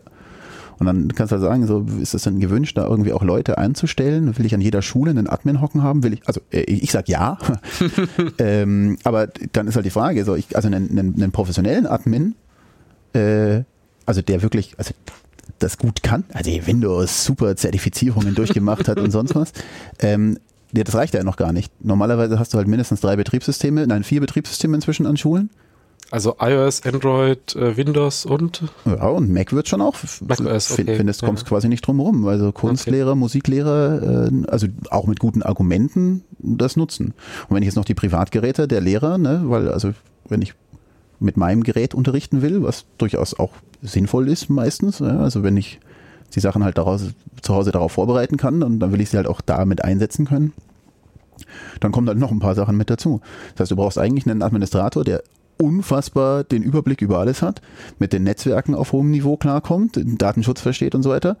Äh, und dann willst du aber noch an jeder Schule einen haben. Ja? Kannst du vorstellen, was das natürlich wertmäßig. Ja, okay, dann bräuchte man eher so ein Admin-Kollektiv, das sich dann über mehrere Schulen erstreckt und mit verschiedenen Leveln, aber ja, okay. Details. Was brauche ich denn dann neben äh, dem Betriebssystem und den Endgeräten sonst noch an Software? Was gibt's da, was genutzt wird im, im Schulumfeld? Also, also es gibt natürlich, äh, also jetzt mal so die klassischen Informatik und solche Sachen, da habe ich natürlich Software, die ich, an die ich explizit bespreche. Ja, also ich mache Programmiersprachen. Ähnliches, aber das meinst du jetzt wahrscheinlich nicht. Nein, was gibt's an Spezialsoftware, die jetzt wirklich explizit für den Unterricht ist, um den Unterricht zu unterstützen? Oder an Software, die den Lehrern auch hilft, ihren Unterricht vorzubereiten und damit zu arbeiten? Ja gut, also jetzt so in den normalen Klassenzimmern, äh, das ist wahrscheinlich auch was, was man sich zu Hause normal nicht so installiert, sind halt so Software für digitale Tafeln. Wenn ich da jetzt eben so digitale Whiteboards habe, so das da drin halt zu schreiben, ja gut, da, ähm, da macht man halt dann nicht nur PowerPoint, sondern ich will ja wirklich auch einen Tafelanschrieb machen und will ja auf das reagieren, was die Schüler sagen und will da halt Sachen reinzeichnen und ähnliches. Und das ist natürlich auch was, was ich zu Hause vorbereiten können möchte. Das heißt, äh, das ist eine, also das sind halt so, es gibt verschiedene Softwaren. Manchmal kommt es mit der Hardware quasi mit dazu. Manchmal gibt es da auch Alternativen.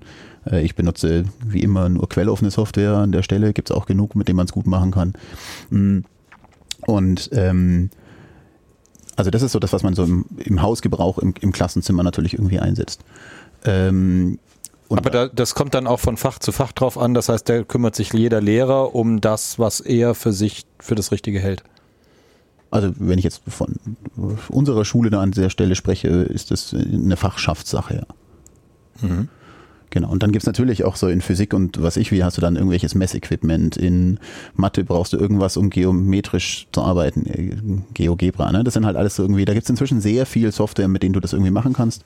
Ähm, und von vielen gibt's dann auch tatsächlich einfach Alternativen, äh, die dann halt eben auf dem iPad laufen, dass man das damit mit einsetzen kann, die die Schüler da an der Stelle irgendwie mitnutzen können äh, und die Sachen, die ich an der Tafel vormache, mitgehen äh, können. Ähm, ja. Und äh, das ist jetzt so der äh, Bereich, der sich wo sich der, der Lehrer selber drum kümmert, gibt es denn auch übergreifende Dinge, wo man jetzt sagt, die Schulbuchverlage äh, konzentrieren sich da auf Plattformen, bieten irgendwelche Server an mhm. oder Lehrsoftware? Ich bin ein wenig erstaunt. Also es gibt schon so digitale E-Books und so weiter in die Richtung. Ich finde, äh, das Angebot ist immer noch äh, ja unzureichend. Also das geht alles nicht so richtig mit der Zeit. Ähm, und vor allem sind da ja sogar, selbst wenn ich das äh, berücksichtige, äh, dass die Geld verdienen wollen, ja, kann ich mir immer noch sehr gute Alternativkonzepte vorstellen zu äh, einem Buch oder einem digitalen Buch. Ne? Der, der Mehrwert bei den digitalen Büchern äh, ist, also so wie sie bisher ausgeliefert werden, ist einfach äh, zu gering. Wie ist denn bisher so ein Schulbuch entstanden? Das war doch gefühlt irgendein Lehrer, der das halt mal geschrieben hat und dann braucht man halt jemanden, der druckt und das, deswegen braucht man die Verlage. Oder? Ja, naja, ganz so kannst du glaube ich nicht sagen. Also die, ähm, das kommt einfach sehr drauf an. Ja, es gibt Schulbücher, die sind von Lehrern geschrieben, die tatsächlich währenddessen das unterrichten und das entsprechend gemacht haben. Gibt aber schon auch äh, also komplexere Sachen, wo man dann auch ein bisschen eine Redaktion dahinter. Ich sag mal, Sprachenbücher sind tatsächlich ein sehr komplexes Problem.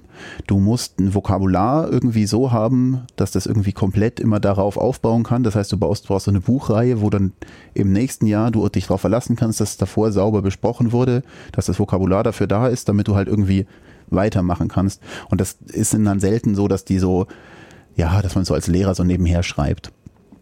Und am, am Schluss werden halt so Bücher, äh, ja, die müssen zugelassen werden. Dann sonst darfst du sie in der Schule nicht nutzen. Also insbesondere werden nur zugelassene Bücher vom Sachaufwandsträger gekauft. Ja. Kannst nicht sagen, so ich will aber jetzt ein ganz anderes Buch, das in Thüringen genutzt wird. Dann sagen die halt so, nee, ist nicht. Kann auch also nicht. Das Sachaufwandsträger war der Kommune? Ja. das heißt, die kauft die Lehrbücher, die vom Land abgenommen wurden, also vom Kultusministerium. Ja. Also, also in, idealerweise sucht die Schule aus, was sie haben will und die bestellen es. Okay. Aber wäre es dann nicht günstiger, den Leuten ein Tablet in die Hand zu drücken, als ihnen jedes Jahr äh, einen neuen Satz an Schulbüchern zu geben?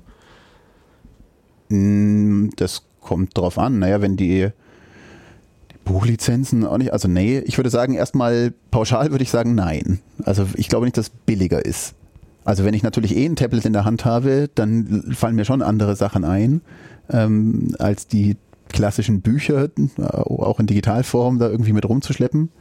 Ähm, äh, bei vielen von den Sachen fehlen halt vor allem weiterhin irgendwie so Interaktivität, die, die einfach die neuen Medien wirklich ausspielen. Sondern es wird einfach immer noch von, von den Verlagen sehr so quasi als Papier ist unser Standardwerk und wir bringen es dir auch als PDF, aber nicht so als ähm, naja, was man damit alles Tolles tun könnte. Also nicht wirklich eine Mehrwert, die man auf der digitalen Plattform eigentlich hätte. Ja. Ich sage ja zu wenig. Ne? Ich ja. will das nicht pauschalisieren, dass da gar kein Mehrwert ist. Ähm, aber es ist eigentlich zu wenig. Und es ist auch, äh, ja, also gerade jetzt, wenn ich halt so die ganzen Möglichkeiten habe in den Klassenzimmern, ähm, es gibt halt so viel mehr Sachen schon fertig, ja, die ich dann nutzen kann.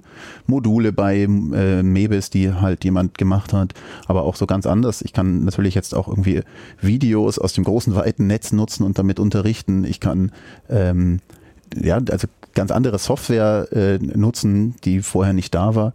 Ähm, ja, mir stellt sich halt auch die Frage, so wie, wieso die Verlage dann nicht besser darauf reagieren und da entsprechend auch ein besseres Angebot machen, das das Ganze mit auffängt. Jetzt haben wir schon Medis gehört.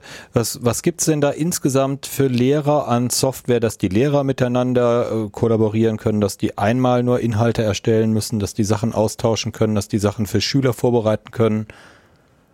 Das ist in der Regel auch wieder Mebis. Jetzt müssen wir doch wieder drauf zurückkommen. Also das ist eigentlich die Plattform, wo die Lehrer wirklich aktiv ihre Inhalte austauschen können und auch äh, freigeben können. Ja, du sagst, sie, sie, sie, sie können es aktiv, das heißt richtig, noch lange nicht, dass sie... Dass sie es machen, das ist das, richtig, ja. Äh, also ich meine, das ist meine Wahrnehmung, ja, wobei das auch nicht jetzt äh, für meine Schule, sondern eher so generell gilt. Ja. Also in meiner Schule habe ich eher das Gefühl, dass es äh, schon deutlich besser ist.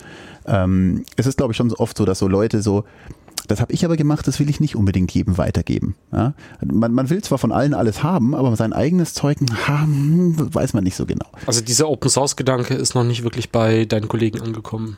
Ähm, ja, also zumindest weniger als es sein könnte, weil, weil man einfach äh, es ist eine Mischung aus, äh, ich habe das aber gemacht, ich will nicht, dass jemand anderes mein Zeug nutzt, äh, wo ich die Arbeit hatte, so, also so wirklich so ein Kleinkinderdenke, so meins, meins, meins. Ähm, das andere ist sicherlich, was halt auch kommt, so, okay, wenn ich das im Internet so den Großen und allen zur Verfügung stelle, dann schreibe ich ja mit meinem Namen drauf, dass das alles richtig und gut ist. Ja? Und wenn dann jemand einen Fehler findet, oh, dann heißt es am Schluss, der hat es aber nicht richtig gemacht und oi, was ist denn das für eine Scheiße hier?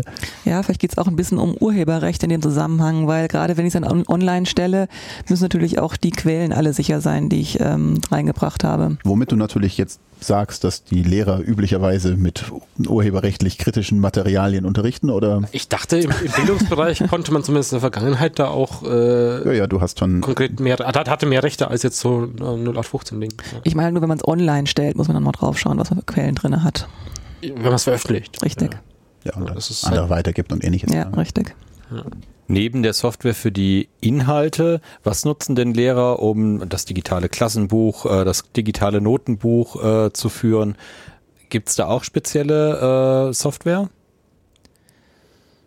Musst du was? Nein? also bei uns gibt es ähm, dann ein paar Sachen. Ähm, äh, das Angebot an solcher Software, also überhaupt äh, welche Software existiert, äh, ist sehr gering, weil halt der Markt auch sehr klein ist. Ja, also es ist tatsächlich so, ich meine, Gott, es sind schon ein paar Schulen, ähm, aber es ist natürlich eine sehr spezialisierte Software, was man normalerweise dann für sowas braucht, so Noten und ähnliches Zeugnisse. Ist das pro Bundesland auch mal noch mal unterschiedlich oder gibt es auch Software, die dann bundeslandübergreifend benutzt wird? Ja, es gibt, ja, ja, ne, gibt's schon. Ja, also ich, Stundenplanung. Ja, es gibt, da, da gibt's irgendwie so drei große Hersteller von Software, ähm, die natürlich auch äh, dann aber noch so ein bisschen mehr, dann auch so Fachhochschulen und, und Berufsschulen und äh, äh, ne, VHS oder was auch immer so mit ansprechen, natürlich so irgendwie ihre Stunden zu machen mit den richtigen Leuten und ähm, und das ist natürlich was, das ist kein Problem, das wir hier in Bayern haben, sondern es ist ein Problem, das alle Schulen weltweit haben. Und deswegen hast du natürlich auch einen anderen Markt. Und deswegen gibt es da auch ziemlich gute Software. Äh, ich sage nicht sehr gute, ich sage ziemlich gute. Ähm, und andere Sachen sind natürlich ein deutlich ja, lokalere äh, Geschichten. Da ist auch so, dass oft ja, jedes Bundesland so ein bisschen äh, eigenes Zeug macht. Ähm, ich meine, jetzt in Bayern haben wir die ASV. Ähm, das ist eine allgemeine Schulverwaltungssoftware die halt die ganze Verwaltung. Du hast die Schülerdaten da drin und die Idee ist, dass du du einmal den Schüler in der Grundschule anlegst und dann kannst du den ins Gymnasium quasi übertragen, indem die Daten von einem auf den anderen Server gespielt werden und das, aber ist dann so eine Windows-Software nicht nichts Verspassierendes soll, ich, soll, soll ich Java sagen oder ja? Ja, ja, ja, das, das doch, ist doch. ja, also ja, die GUI ist in, in Java geschrieben. Ja, ja, ich befürchte der Server auch. okay. Und dann, also es ist ja, eine, das ist ja, also das, das, das, ähm, das, die Architektur dahinter ist eigentlich ganz, äh, ganz schön. Ja? Also du hast, du hast einen zentralen Server, wo du dann halt so Statistiken hinüberspielst, der wirklich beim Kultusministerium steht. Du hast dann äh, lokale Server, wo die Daten liegen und du hast halt dann die User Interfaces auf den Clients laufen, mit denen du das entsprechend steuerst. Ähm, und äh, die Software wird, oh Gott, jetzt habe ich den Namen vergessen. Äh, die, die, wird vertrieben inzwischen auch in anderen Bundesländern. Also die kann man sich quasi kaufen. Also ähm, dementsprechend ist das was, was quasi für Bayern entwickelt wurde und dann jetzt so auch woanders genutzt werden kann. Ja. Aber das Identity, Identity Management für Mebis hängt da nicht drin. Nein, natürlich nicht. Hm, ach ja. Genau, nee. Ähm, ja, und es gibt schon noch auch andere Software, so wie halt so Eltern Krankmeldungen und so weiter einreichen können und so. Also die können sich tatsächlich online einloggen und sagen, mein Kind ist heute krank. Ja, wobei wir halt nach wie vor äh, verlangen, dass wir hinterher noch eine schriftliche, also es ist halt nicht, das ersetzt den Telefonanruf morgens. Ja, okay. Wir brauchen aber trotzdem noch hinterher eine schriftliche äh, Entschuldigung bisher. Ja. Also auf Papier. Ja. Äh, mit Unterschrift der Erziehungsberechtigten. Genau. Ja. Haben sonst noch Software? Und ja, vielleicht nochmal die Situation in München. Also da ist es ein bisschen anders, weil wir haben einfach das pädagogische Netz und da wird die Software auch zentral eingespielt. Das heißt, die Lehrer müssen sich eigentlich relativ wenig drum kümmern, sondern sind einfach in der Lage, wirklich die Rechner morgens hochzufahren und die Software zentral zur Verfügung zu haben und auch einsetzen zu können im Unterricht. Ich glaube, das ist nochmal eine, ja, ein Unterschied jetzt zu den kleineren Kommunen, die das ja ähm, selbst mhm. äh, in die Hand nehmen müssen. Genau. Also ich sage mal, das hat Vor- und Nachteile. Mhm. Also es gibt so manche Sachen, wo ich mir wünschen würde, in der Stadt zu sein, weil man, also der funktioniert halt wenigstens irgendwie. Während bei uns halt oft mal Sachen einfach nicht funktionieren, weil es halt irgendwie dann nicht zu Ende gedacht ist oder ne, weil es halt dann irgendwie so im kleineren Umfang ähm, ja, und dafür haben wir viel mehr Freiheiten. Wir können einfach sagen, hey, wir wollen. Und äh, in allermeisten Fällen kriegen wir dann halt auch. Ja, also jetzt bei euren, euren, euren Schulrechten. Ja, also ich sag mal, also äh, bei den Diensten. Also sowas wie Krankmeldung ist dann jetzt für Stadt, die Stadt München zentral aufgesetzt und dann muss sich nicht jede ist, Schule Gedanken machen oder? Das ist dann wieder schulartspezifisch. Ja, wir haben Schularten, die können das schon nutzen und Schularten, die haben es einfach noch nicht zur Verfügung gestellt bekommen. Da haben wir einfach einen Unterschied in München, richtig. Okay. Aber ähm, in der Pädagogik ist es einfach so, dass da die, die Programme wirklich zentral sind. Also es gibt immer so einen Basis-Client ähm, für alle Schularten und Ach, dann Das ganze Linux-Thema war dann auch Schul im Schulbereich? Also das, das haben war auch von Linux auf Windows und genau ist mittlerweile Windows, war mal Linux richtig.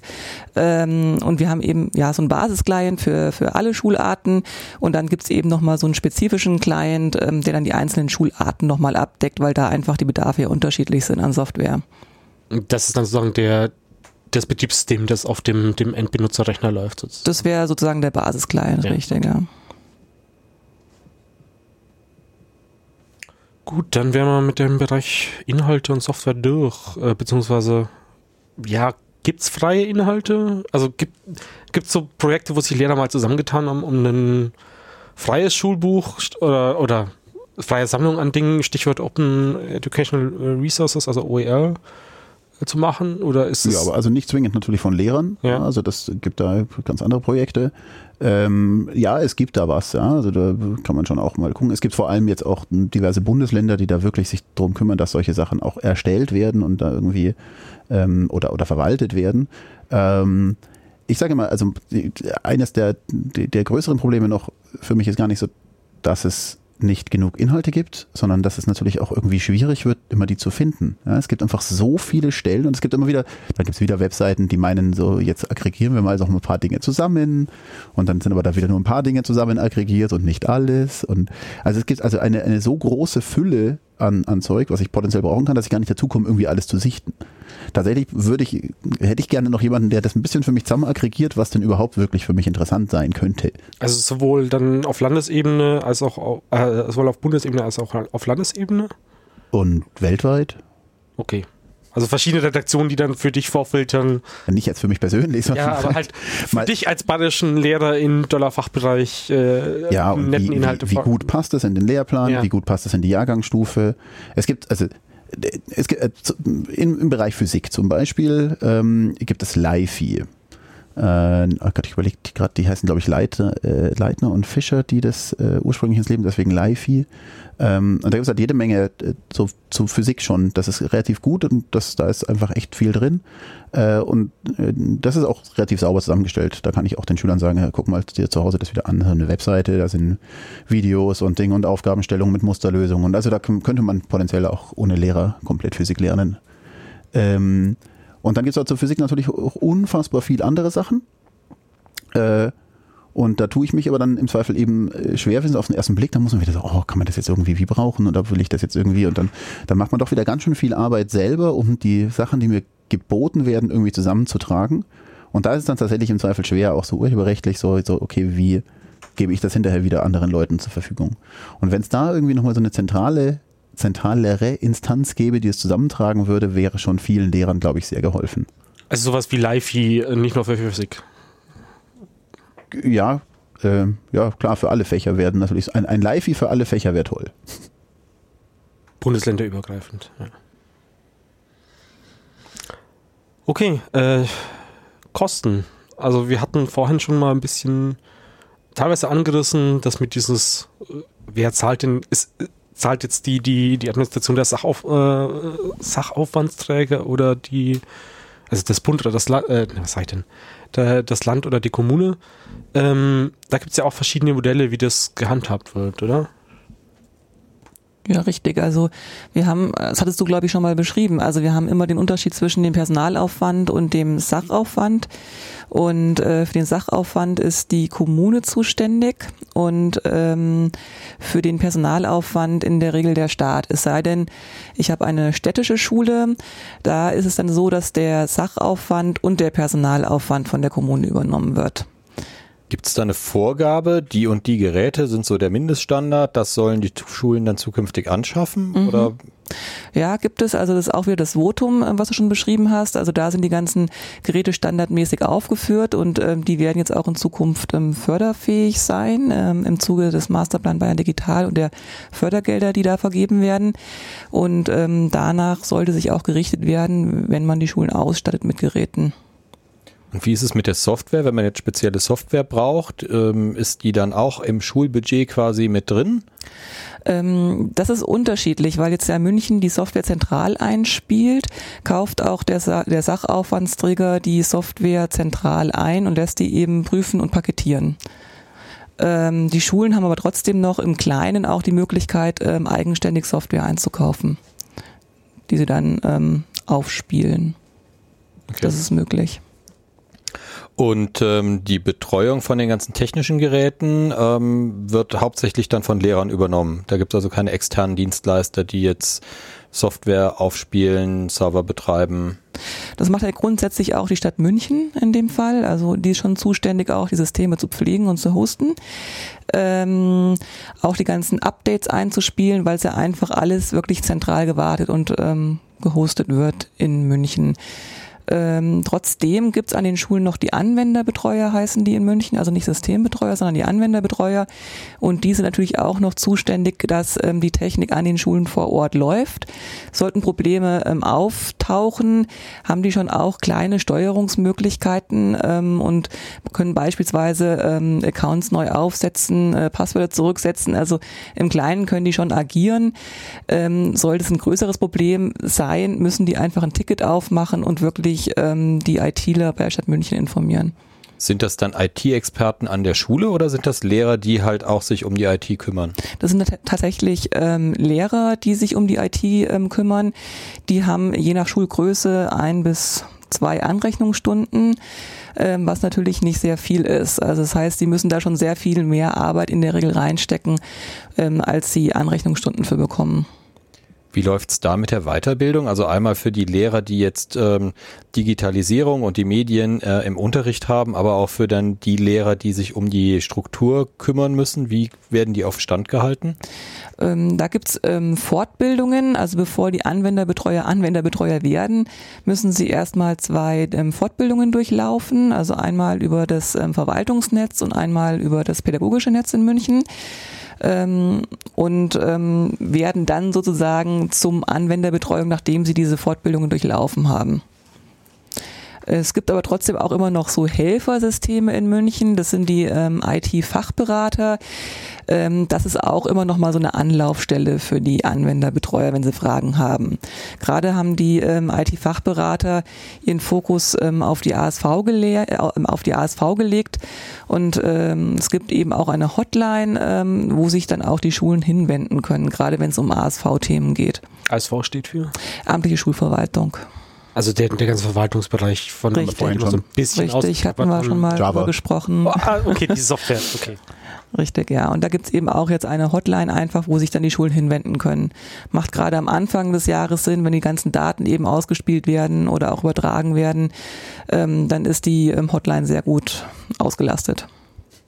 Jetzt haben wir ja schon gehört, dass bei der Digitalisierung auch die Fachlehrer irgendwie eingebunden werden können und sollen, dass es also fächerübergreifend genutzt werden soll. Wie werden da die Lehrer in den entsprechenden Fächern sensibilisiert für die Digitalisierung? Ähm, die können sich auch wieder ähm, an, an die MIPS wenden, die sind staatlich, also MIP heißt Medienpädagogisch Informationstechnischer Berater. Ähm, die gibt es bayernweit äh, und äh, die sind dafür zuständig, halten Fortbildungen, Fortbildungen in dem Bereich ähm, und sind auch beratend tätig für die Schulen. Also da können sich die ähm, Lehrer durchaus zu Themen wie ähm, soziale Netzwerke, Cybermobbing, aber auch Medieneinsatz wirklich Hilfestellung holen. Und zwar laufen die Fortbildungen ähm, teilweise auch schulhausintern, das sind die sogenannten Schilfs oder auch ähm, über FIPS, das ist das ähm, ja das ähm, staatliche ähm, Lehrerweiterbildungsangebot. Also darüber kann man sich auch einloggen als Lehrer und äh, für Fortbildungen anmelden. Wie sind die Eltern integriert? Haben die da auch irgendeinen Zugang? Ähm, ja, also es gibt beispielsweise auch das äh, bayerische Referentennetzwerk. Ähm, das können die Schulen buchen, ist kostenfrei für die Schulen. Äh, und da gehen Referenten wirklich gezielt an die Schulen und können ähm, Elternabende gestalten, wo die ähm, Eltern auch ähm, dezidiert Fragen stellen können gibt's auch zu verschiedenen Themenstellungen, auch wieder Cybermobbing natürlich. Ähm, ja, ist glaube ich ein ziemlich großer Bereich Cybermobbing von den von den Referenten, was sie abdecken, soziale Netzwerke, mh, wo sie auch einfach diese Elternabenden abhalten. Also idealerweise natürlich mal so einer Kombination, wo halt auch die für die Schüler irgendwie was gemacht wird und dann gleichzeitig also in so in einem Konzept dann halt auch die Eltern entsprechend informiert werden. Mhm. Okay. Was gibt es für, für externe Projekte im Bereich Digitalisierung? Ähm, verschiedene Sachen äh, wären beispielsweise zu nennen ähm, die SIN-Studios, die wirklich auch ähm, konkret an die Schulen gehen und verschiedene Projekte anbieten.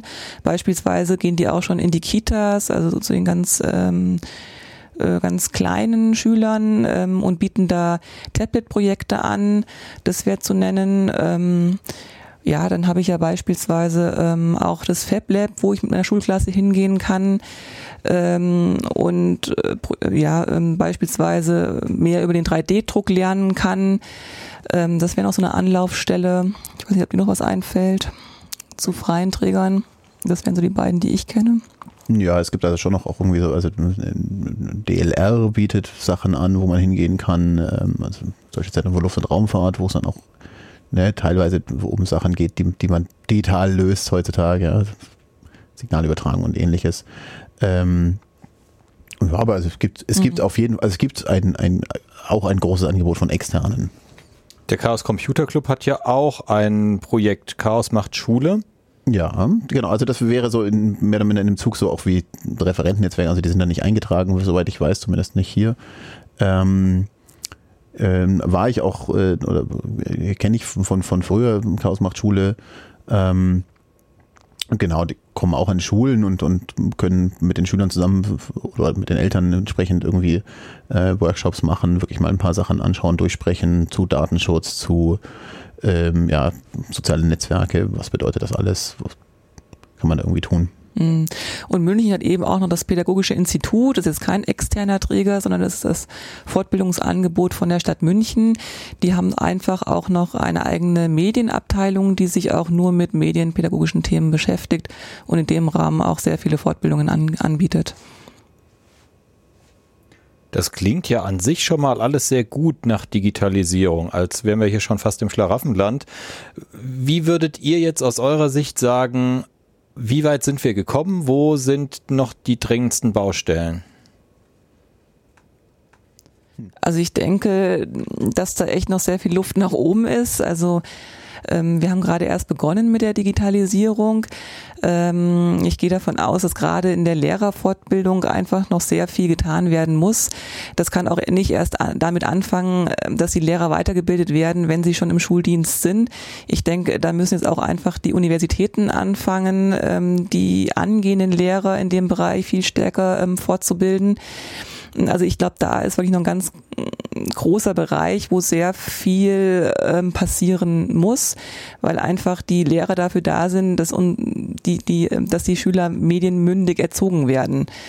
Ähm, das heißt, es, es, es hilft auch nichts, wenn ich den Schulen eine gute Infrastruktur hinstelle und die Lehrer aber einfach damit nicht richtig umgehen können. Ja, und also auch die Frage, dass, ob sie damit überhaupt umgehen wollen. Also da ist ja auch nicht, Ne, solange ich die Freiheit habe, als Lehrer das zu machen, kann ich natürlich auch, wenn ich das nicht für besonders gut finde, dann mache ich es halt nicht. Ähm, dann bringt es auch nicht, den vorzubilden, dass es potenziell irgendwie gehen könnte. Also es ist nicht zwingend ein, äh, ich, ich kann das nicht, sondern ich will das nicht. Also, also es gibt durchaus äh, Kollegen von dir, die digital feindlich eingestellt sind. Ja, also, na, also ich sag mal so, in dem Moment, wo es zum Beispiel so um naja, Handschrift. Ja, also fangen wir mal in der Grundschule an, die Diskussion zu führen, ob ich dann da sind äh, auch schon irgendwie recht früh irgendwie mit iPads oder sonst was irgendwie arbeiten will und da halt tippen will. Ja, du wirst dann schon feststellen, dass doch ein guter Teil sicherlich der, der Meinung ist, wir sollten auf jeden Fall trotzdem irgendwie die Handschrift irgendwie ernsthaft machen. Und das ist natürlich noch ein Prozess, wo wir jetzt auch in Jahren noch, also wo, wo es noch keine Entscheidung gibt. Ne? Also da gibt es auch noch viel zu wenig Studien, äh, wie viel ich da jetzt irgendwie ja, wie viel ich davon noch Handschrift brauche, so was bereitet mich denn auf ein Leben morgen vor? Ja? Also was, wie viel muss ich denn da wirklich? Also ist Handschrift ein Konzept, was ich in 20 Jahren noch brauche? Ja, ist das oder wird das aussterben?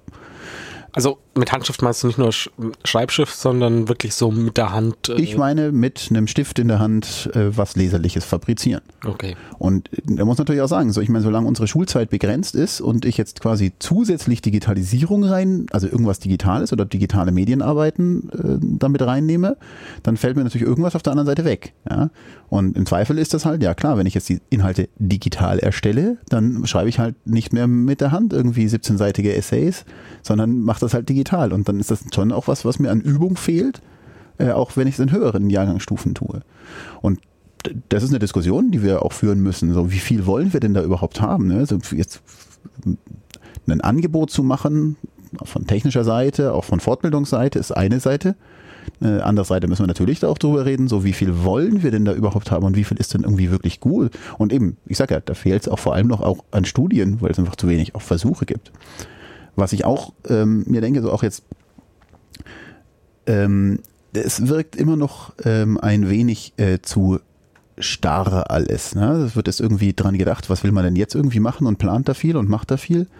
Hm, ein, was mir fehlt, ist ein, was müssen wir tun, um irgendwie am Ball zu bleiben? So, sonst machen wir, reden wir jetzt drüber, äh, wie es jetzt ist. So, und wenn jetzt die Smartphones in fünf Jahren verschwunden sind oder zehn Jahren, weil wir andere Wearables haben, die nur noch irgendwie Uhren, Ding oder Brillen oder ich habe es nur noch im Ohr oder ne, diktieren nur noch alles, werde ich dann überhaupt noch ein Display irgendwie haben? Dann ist das halt auch wieder alles irgendwie für die Kass. Und da ist ja die Frage, wie, was müssen wir tun, um am Ball bleiben zu können?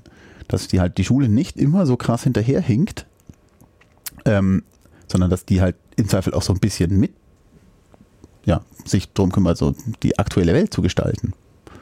Was würdet ihr euch von den Eltern wünschen? Ja, ich, ich würde, denke, mehr ich Unterstützung.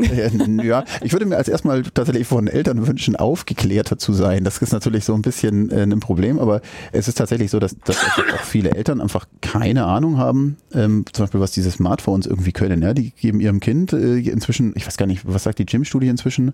Also gefühlt haben 95 Prozent aller Schüler, die bei uns in die fünfte Klasse kommen, ein Handy, also ein Smartphone. Fünfte Klasse sind Leute wie alt? Naja, so zehn. Naja, also ne, die kommen da und haben halt ein Smartphone. Und ähm, ja, das ist aber auch jedes Jahr früher geworden. Ne? Also die Gym-Studie kann ich da an der Stelle mal empfehlen. Zu, da kann man mit Vergleichswerte zu den, zu den letzten äh, Jugend-Internet-Medien heißt das Gym, glaube ich. Mhm, äh, das ist Baden-Württemberg, äh, ist aber die, ich, ich glaube, die bayerischen Schüler sind nicht sonderlich anders von den baden-württembergischen.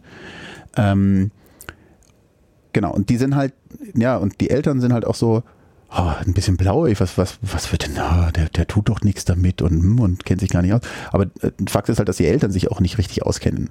Und Fakt ist auch, dass die Eltern auch keine gesunden Mediennutzung inzwischen vorleben. Also, ja, die finden es ja auch toll, dass sie jetzt damit alles fotografieren können und dauernd an Papi schicken können und sonst was. So, und wir versuchen den Kindern beizubringen, dass sie nicht dauernd auf der Straße jeden fotografieren dürfen und irgendwie Spaß damit haben dürfen.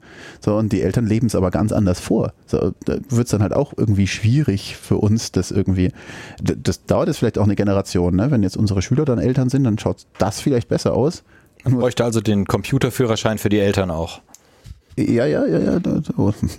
Das wäre schon ganz geschickt, aber ähm, kann es natürlich auch nicht machen. Ja? Also, aber da ist die Frage, so wie viel ist dann jetzt auch Aufgabe der Schule, die Eltern zu unterrichten, wie man denn da irgendwie mit umgeht mit allem. Ja, ich denke, es sind oftmals auch einfach beide Extreme. Also so diese, diese Angst äh, vor den neuen Medien und es wirklich auch fast schon verhindern wollen, gerade in der Grundschule. Und so dieses äh, gar nicht mehr drauf schauen und auch gar nicht informiert sein, ja, ab wann darf mein Kind überhaupt bei WhatsApp angemeldet sein?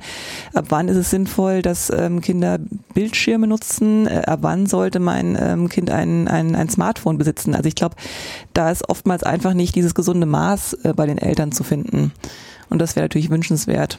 Da gibt es dann bestimmt auch Eltern, die sagen, ja, ich schicke mein Kind jetzt in die Schule, es sitzt eh schon zu Hause ganz viel vom Smartphone Richtig, oder vom ja. Computer und jetzt äh, fängt das in der Schule auch noch an. Richtig, genau. Also diese Eltern haben wir auch ganz oft da, die das einfach wirklich äh, verhindern wollen. Das bedeutet aber auch, dass eventuell mit der Digitalisierung in der Schule wir die Kinder auch zu etwas erziehen, wo wir vielleicht sagen, naja, das sind auch die, die Kehrseiten. Also zum Beispiel geringere Aufmerksamkeitsspanne, alles nur noch im Internet, Copy und Paste äh, zu nutzen. Ja, also ich denke, es ist einfach wichtig, dass man ähm, es nicht so absolut sieht, sondern dass man wirklich die neuen Medien immer nur als ein ergänzendes Medium sieht. Deswegen heißt es ja nicht, dass ich alle Medien jetzt aus meinem Unterricht verbanne und nur noch äh, die ganz neuen Medien einsetze. Ich denke, es muss immer eine gute und gesunde Mischung sein, damit eben auch so Sachen nicht passieren, dass die, die, ähm, die Konzentrationsspannen einfach runtergehen. Also ich denke, es ist schon auch noch die Aufgabe von, von Unterricht, ähm, Schülern äh, auch mit an die Hand zu, zu geben, wie man wirklich, äh, welche Arbeitstechniken man braucht, ähm, dass Lernen vielleicht auch mal anstrengend sein muss, dass man sich mit einem Inhalt auch mal länger auseinandersetzen muss und nicht nur ähm, 30 Sekunden lang. Ähm, das ist sicherlich auch noch Aufgabe von Schule, ja. Gibt es da dann auch Guidelines von den Schulen an die Eltern, um zu sagen, in dem Alter macht das und das Sinn, so viel Mediennutzung, so viel Internetnutzung, so viel Computerspiele? Also ich weiß nicht, ob das jetzt jeder Lehrer wirklich ähm, so vermittelt an die Eltern, aber auch dann, aber auch da, wenn ich als äh, Lehrer mich vielleicht nicht ganz so gut auskenne, kann ich eben das Referentennetzwerk wirklich zu mir in die Schule holen. Und es gibt auch noch andere Angebote, ähm, die ich empfehlen kann. Beispielsweise habe ich immer noch ClickSafe. Ähm, da kann ich mich als Lehrer sehr gut informieren. Die haben auch Handreichungen für Eltern, die man sehr empfehlen kann. Es gibt Flimo, ähm, das ist auch eine Handreichung ähm, für Eltern. Da geht es auch ganz um, um Fernsehkonsum, ähm, was ich auch den Eltern ähm, mit an die Hand geben kann. Ähm, ja, sicherlich sind das so die, die Sachen, die ich die, den Eltern mitgeben kann. Aber das bedeutet natürlich auch, dass die Digitalisierung da an ganz vielen Stellen angreift. Bei den Lehrern, bei den Schülern, bei den Eltern. Das heißt also, es gibt doch einen ziemlichen Wandel, den man sich da jetzt aussetzt, oder? Naja gut, also es war glaube ich schon bei ganz vielen Inhalten so, dass eigentlich immer die ganze Schulfamilie mit eingebunden werden muss. Ähm, es ist ja auch wirklich ein ganzer ein Prozess, der die ganze Schule betrifft, die ganze Schulentwicklung betrifft, die Digitalisierung. Und sicherlich ist da natürlich auch die ganze Schulfamilie einzuziehen, einzubeziehen in dem Zusammenhang.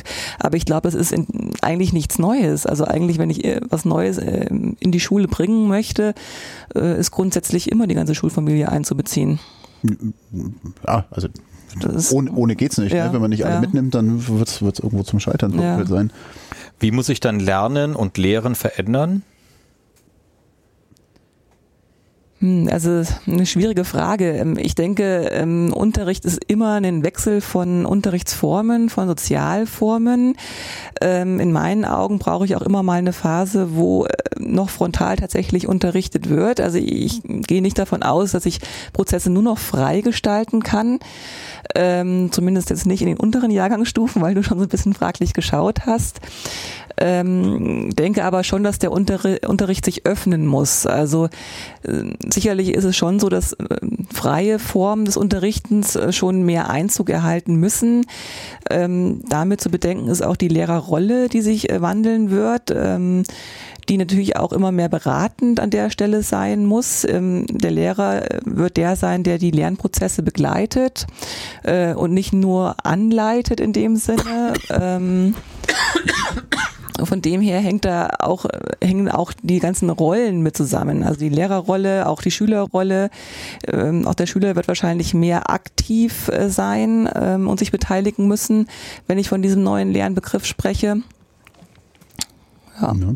Also letztendlich ist es natürlich auch irgendwie so ein bisschen das, worauf wir auch abzielen dabei, weil das, also die, die Welt, wo eine alte klassische Schule einen vorbereitet hat. Ne? Das war vielleicht auch tatsächlich mehr eine Welt, wo hinterher irgendwie alles äh, starr geblieben ist. Ne? Dann bin ich aus der Schule gegangen, habe irgendwie noch meine Ausbildung gemacht und habe dann die nächsten 30 Jahre lang Autos gewartet. Ja? So, ne? Dann hat sich halt auch nicht so viel getan an den Autos über die 30 Jahre, war dann vielleicht nicht so schnell.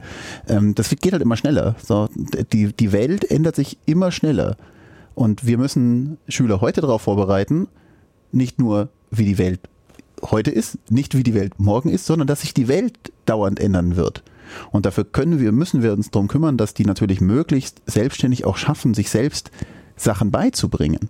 Das heißt, einer der Kerngedanken dabei, jetzt so digital zu arbeiten, ist eigentlich äh, nicht mehr eben eine, eine Wissensvermittlung, ich sage, du lernst, sondern eine ähm, finde irgendwie raus, was du alles brauchst und was du alles möchtest. Und ich coache dich noch dadurch am Anfang, solange du das nicht bekommst. Als Lehrer, meine Rolle wird immer mehr nur ein, ein Coach. Wo kriege ich denn überhaupt die Informationen? Wie kann ich damit, wie kann ich es denn zuordnen? Habe ich es jetzt richtig gemacht? Ich gebe halt die Rückmeldungen.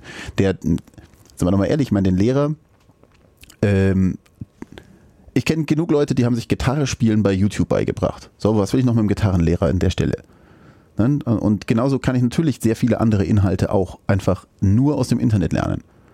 Und der, der, der Lehrer, der in der Schule steht und das irgendwie macht, der muss halt, also der kann dann noch so ein bisschen dann steuern und so weiter.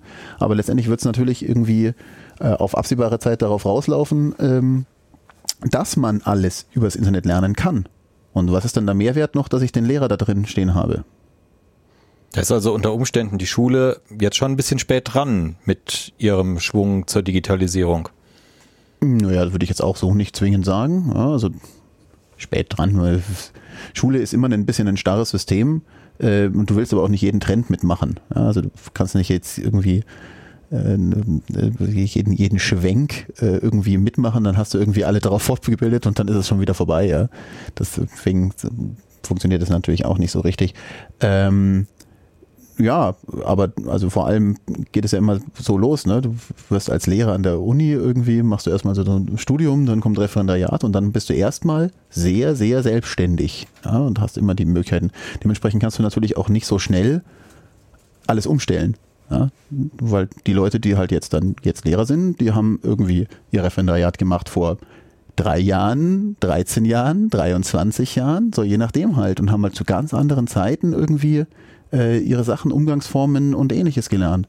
Und dann ist es natürlich schwer, da irgendwie am, am Ball zu bleiben, sich neue Konzepte zu überlegen. Ja. Das heißt, ihr sagt aber schon, wir gehen da in die richtige Richtung. Das ist das, wo wir hin wollen und müssen? Also wir gehen auf jeden Fall in die richtige Richtung. Äh, die Frage ist, und das, die Frage ist für mich, in, für mich persönlich zumindest noch nicht geklärt, wie weit wollen wir in diese Richtung gehen? Sondern wie weit müssen wir in die Richtung gehen? So, ja, wenn wir bei dem Beispiel Handschrift bleiben, so, will man das komplett ersetzen? Will ich vielleicht gar keine Handschrift mehr machen? Mhm. Wo könnte dann die Schule mit Digitalisierung in 20 Jahren sein? Werden wir dann alle die HoloLens aufhaben und äh, nur noch virtuell unterrichtet werden? Was ist so eure Vision? Hast du eine Vision? Äh, ich überlege gerade, ob ich eine Vision habe. Ähm ja, sicherlich müssen halt, äh, was du jetzt eben auch gerade schon gesagt hast, die, die Schüler einfach auf ihre Zukunft vorbereitet werden und das äh, wird wohl auch äh, so bleiben. Also das ist immer der Anspruch, den, den Schule haben wird. Ähm, wo konkret die Schule in 20 Jahren sein wird, finde ich jetzt sehr schwer voraussehbar, weil man ja auch gar nicht weiß, wie sich die Technik im Konkreten weiterentwickelt und ja, wie schnell die Schule dann in der Lage sein wird, auch wirklich auf die neuen ähm, Voraussetzungen zu reagieren. Also hast du eine konkrete Vision, wie Schule in 20 Jahren sein wird? Ich habe tatsächlich die Vermutung, oder das ist nur eine Vermutung, äh, dass wir so diese ganzen Konzepte so mit Schulzeitverkürzung oder ähnlichem äh, jetzt alle genau umkehren und eher zu einer Schulzeitverlängerung führen. wir haben einfach mehr Sachen, die wir inzwischen Leuten als Grundwissen vermitteln wollen, die wir sagen, das ist wichtig, dass das jeder irgendwie mal gehört hat aus allen Bereichen. Die Digitalisierung kommt jetzt dazu. Das ist nichts, was irgendwie was anderes wirklich ersetzt. Deswegen sage ich, äh, äh, Schule wird umfangreicher werden, ähm, ne, wird zeitlich auch länger dauern, ähm, damit ich überhaupt irgendwie so auf so ein Leben da draußen sinnvoll vorbereitet werde. Ähm, das ist eine Vermutung von mir. Und dann ist natürlich die Frage, ich finde 20 Jahre ist tatsächlich eine, eine Größenordnung, da kann ich noch denken und da ist, glaube ich, hat sich noch nicht so viel geändert im Sinne von, ich werde einen Raum haben und ich werde äh, in diesem Raum, ich sag mal, zwischen äh, paar und 20 und paar und 30 Schülern haben und ich werde da als Lehrer stehen. Äh, das wird sich nicht geändert haben in 20 Jahren. Da, so schnell wird es nicht gehen, dass ich nur noch zu Hause hocke und nur noch die VR-Brille aufhabe. Das sehe ich nicht kommen in 20 Jahren.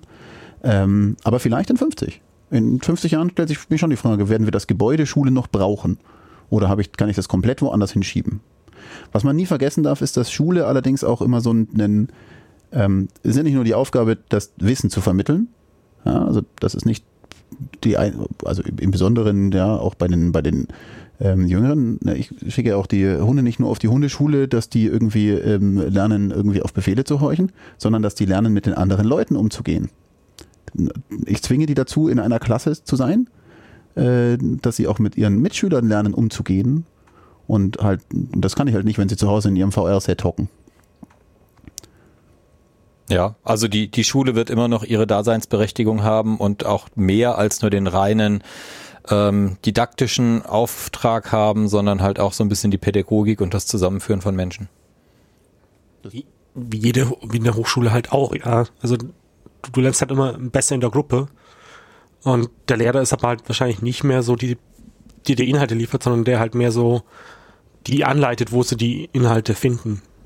Denke ich jetzt einfach mal, ja. Ja, und Feedback gibt und persönliche Einschätzungen, das ist auch was, was ja, auf absehbare Zeit jetzt nicht so schnell Computer ersetzen können. Äh, ne, ich, ich kann halt einfach sehen, dass jemand mit dem einen und mit dem anderen besser, mit der einen der anderen Sozialform besser umkommt, mit der einen oder anderen äh, Inhalten besser klarkommt, mit äh, ne, der eine hört, also lernt besser durch Zuhören, der andere lernt besser durch Mitschreiben, der dritte lernt besser. Ne, also das gibt ja da total unterschiedliche und das ist einfach auch irgendwie was, wo wir, wo wir ein Feedback äh, ja, also geben können als Lehrer. Ähm, und deswegen glaube ich nicht, dass Lehrer auf absehbare Zeit überflüssig werden. Nur die Aufgaben werden sich tatsächlich woanders mhm. wandeln. Heißt das dann, dass die Schule sich auch schneller mit dieser Technologie wandeln muss und anpassen muss mit den neuen Aufgaben? Na gut, also wenn wir mit aktuellen Medien unterrichten wollen, dann müssen wir aktuelle Medien an der Schule haben. Und eben, und da wäre es natürlich wünschenswert, wenn wir nicht zu weit hinterherhinken, sondern halt irgendwie immer am Ball bleiben können. Ähm, aber das ist natürlich auch, das ist eine Kostenfrage. Da muss man dann halt auch überlegen, so wie viel, so als, als Staat, als, als, als Gesellschaft, wie viel darf uns die Schule kosten? Ja, die Bildung ist jetzt schon natürlich nicht günstig. Jetzt sind wir da in Bayern relativ gut gestellt, ja. Das, da sind das auch wirklich das finde, finde ich auch wichtig, dass entsprechend das äh, irgendwie so ist. Wenn ich da mal weltweit gucke, dann schaut es ja auch ganz anders aus, wie, mit wie vielen Geldern da reingegangen wird. Und dann habe ich natürlich auch so schnell so zwei Klassengesellschaften, wo irgendwie die Privatschulen halt so viel besser sind, dass ich auf jeden Fall meine Kinder auf der Privatschule haben will. Das ist ja in Bayern nicht der Fall. In Deutschland allgemein. In Deutschland, ah ja, ja, natürlich, Entschuldigung, ja, selbstverständlich, ja. Auch, ich sag mal, in Europa ist das tatsächlich nicht so. Ähm, UK? Ach, es ist Cinebike nicht mehr in Europa. ah, nee, nee, EU. Das war äh, das anders. Nein, aber auch in, äh, auch in UK sind die staatlichen Schulen nicht so verkehrt. In den USA ist es nur so, äh, so krass, ja. ja. Vermutlich. Ja, von dem, was ich weiß, ja. Bringt denn die Digitalisierung dann noch andere Vorteile? Irgendwie, dass ich Ressourcen, Kosten, Lehrer, Vorbereitungszeit spare, dass ich Inklusion besser vorwärts treiben kann? Also Inklusion kann ich sicherlich unterstützen durch neue Medien, also von indem ich einfach entsprechende Lernsoftware einsetze, ähm, kann ich sie unterstützen, aber auch Integration kann ich wirklich ähm, gut äh, voranbringen mit den neuen Medien. Ähm, das denke ich schon gerade in den beiden Bereichen, dass da die neuen Medien sehr hilfreich sein sein können und auch in Zukunft sein sein werden, ja. Ja, auch vor allem eben, also im Bereich Differenzierung, dass halt die, die, ne, wir lernen nicht im Gleichschritt, ne, so wie man halt jetzt irgendwie, ich schreibe es vorne an die Tafel und alle müssen genau im selben Tempo mitarbeiten, sondern jeder kann in seinem Tempo arbeiten, mit den Inhalten in der Schwierigkeit, wo er gerade hängt oder wo er irgendwie arbeiten muss. Ähm, das ist auf jeden Fall ein Vorteil, den ich halt vorher schwer mit analogen Medien reproduzieren könnte.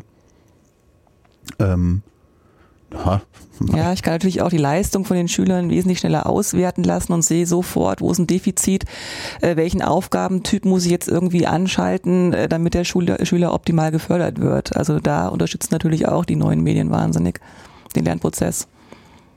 Das heißt, auch die Lehrer haben es dann äh, zukünftig eventuell einfacher durch diese neuen Medien und Möglichkeiten. Sicherlich. Also so gehe ich stark von aus, dass es eine Wahnsinnsarbeitserleichterung ist. Also schon jetzt ist. Ja, also in dem Bereich sicher. Ja. ja. Es gibt dann eben andere Sachen, dafür muss ich jetzt viel mehr Arbeit reinstecken. Also. IT-Struktur, hm, Software einrichten und solche Dinge. Naja, auch, auch einarbeiten ne, in die Software. Ja, auch, also ich meine, generell jetzt auch so Arbeitsmaterialien, allein diese digital zu erstellen, sodass die auch irgendwie interaktiv sind und so weiter, ist natürlich ein Riesenbatzen Arbeit. Ja, ein Arbeitsblatt habe ich mal schnell runtergetippt. Ja, wenn ich es handschriftlich mache, dann geht das noch schneller. Ja, also das kurz drei Aufgaben an die Tafel schreiben, das, das kann ich aus dem Stegreif. Ja, da muss ich mir nicht mal irgendwie, da brauche ich gar keine Zeit dazu, weil da ist die Unterrichtszeit für. Und je mehr ich natürlich da irgendwie in Vorbereitung und sonst was stecke, habe ich ja dann nicht nur die Zeit, die ich im Unterricht dastehe, ja, sondern eben tatsächlich noch, wie viel ich außenrum vorher gemacht habe, dass die überhaupt zu Hause was tun können, dass die im Unterricht dann was tun können. Kannst du auch sagen, ja, okay, das machst du ja einmal, aber das stimmt halt eben nicht mehr. Ja, das, dafür ist, die Welt dreht sich zu schnell. wenn ich das einmal gemacht habe, dann kann ich das zwei, drei Jahre lang irgendwie nutzen und dann muss ich es dringend überarbeiten. Weil die Medien sich geändert haben, weil die Inhalte sich geändert haben, weil alles sich geändert hat. Fazit, Es ist doch nicht alles so schlimm, wie man in den Medien immer hört. Die Schule ist doch weiter, oder? Die Schule ist auf einem guten Weg, weiterzukommen. Der Weg ist das Ziel, das sagt. Ist vielleicht eine ganz gute Quintessenz hier jetzt auch, ja. Der Weg wird immer das Ziel sein. ja, wunderbar. Das war dann unser Podcast zum Thema Digitalisierung in der Schule. Die Teilnehmer waren der Andi, die Susa, die Kati und der Christoph. Und ich, come to you. Vielen Dank. Wer noch Fragen hat, ähm, hinterlasst einen Kommentar auf radio.muck.ccc.de, schreibt uns unter radio.muck.ccc.de per Mail oder kommt doch einfach in unsere Clubräume. Danke und ciao. Ciao. Tschüss. Tschüss.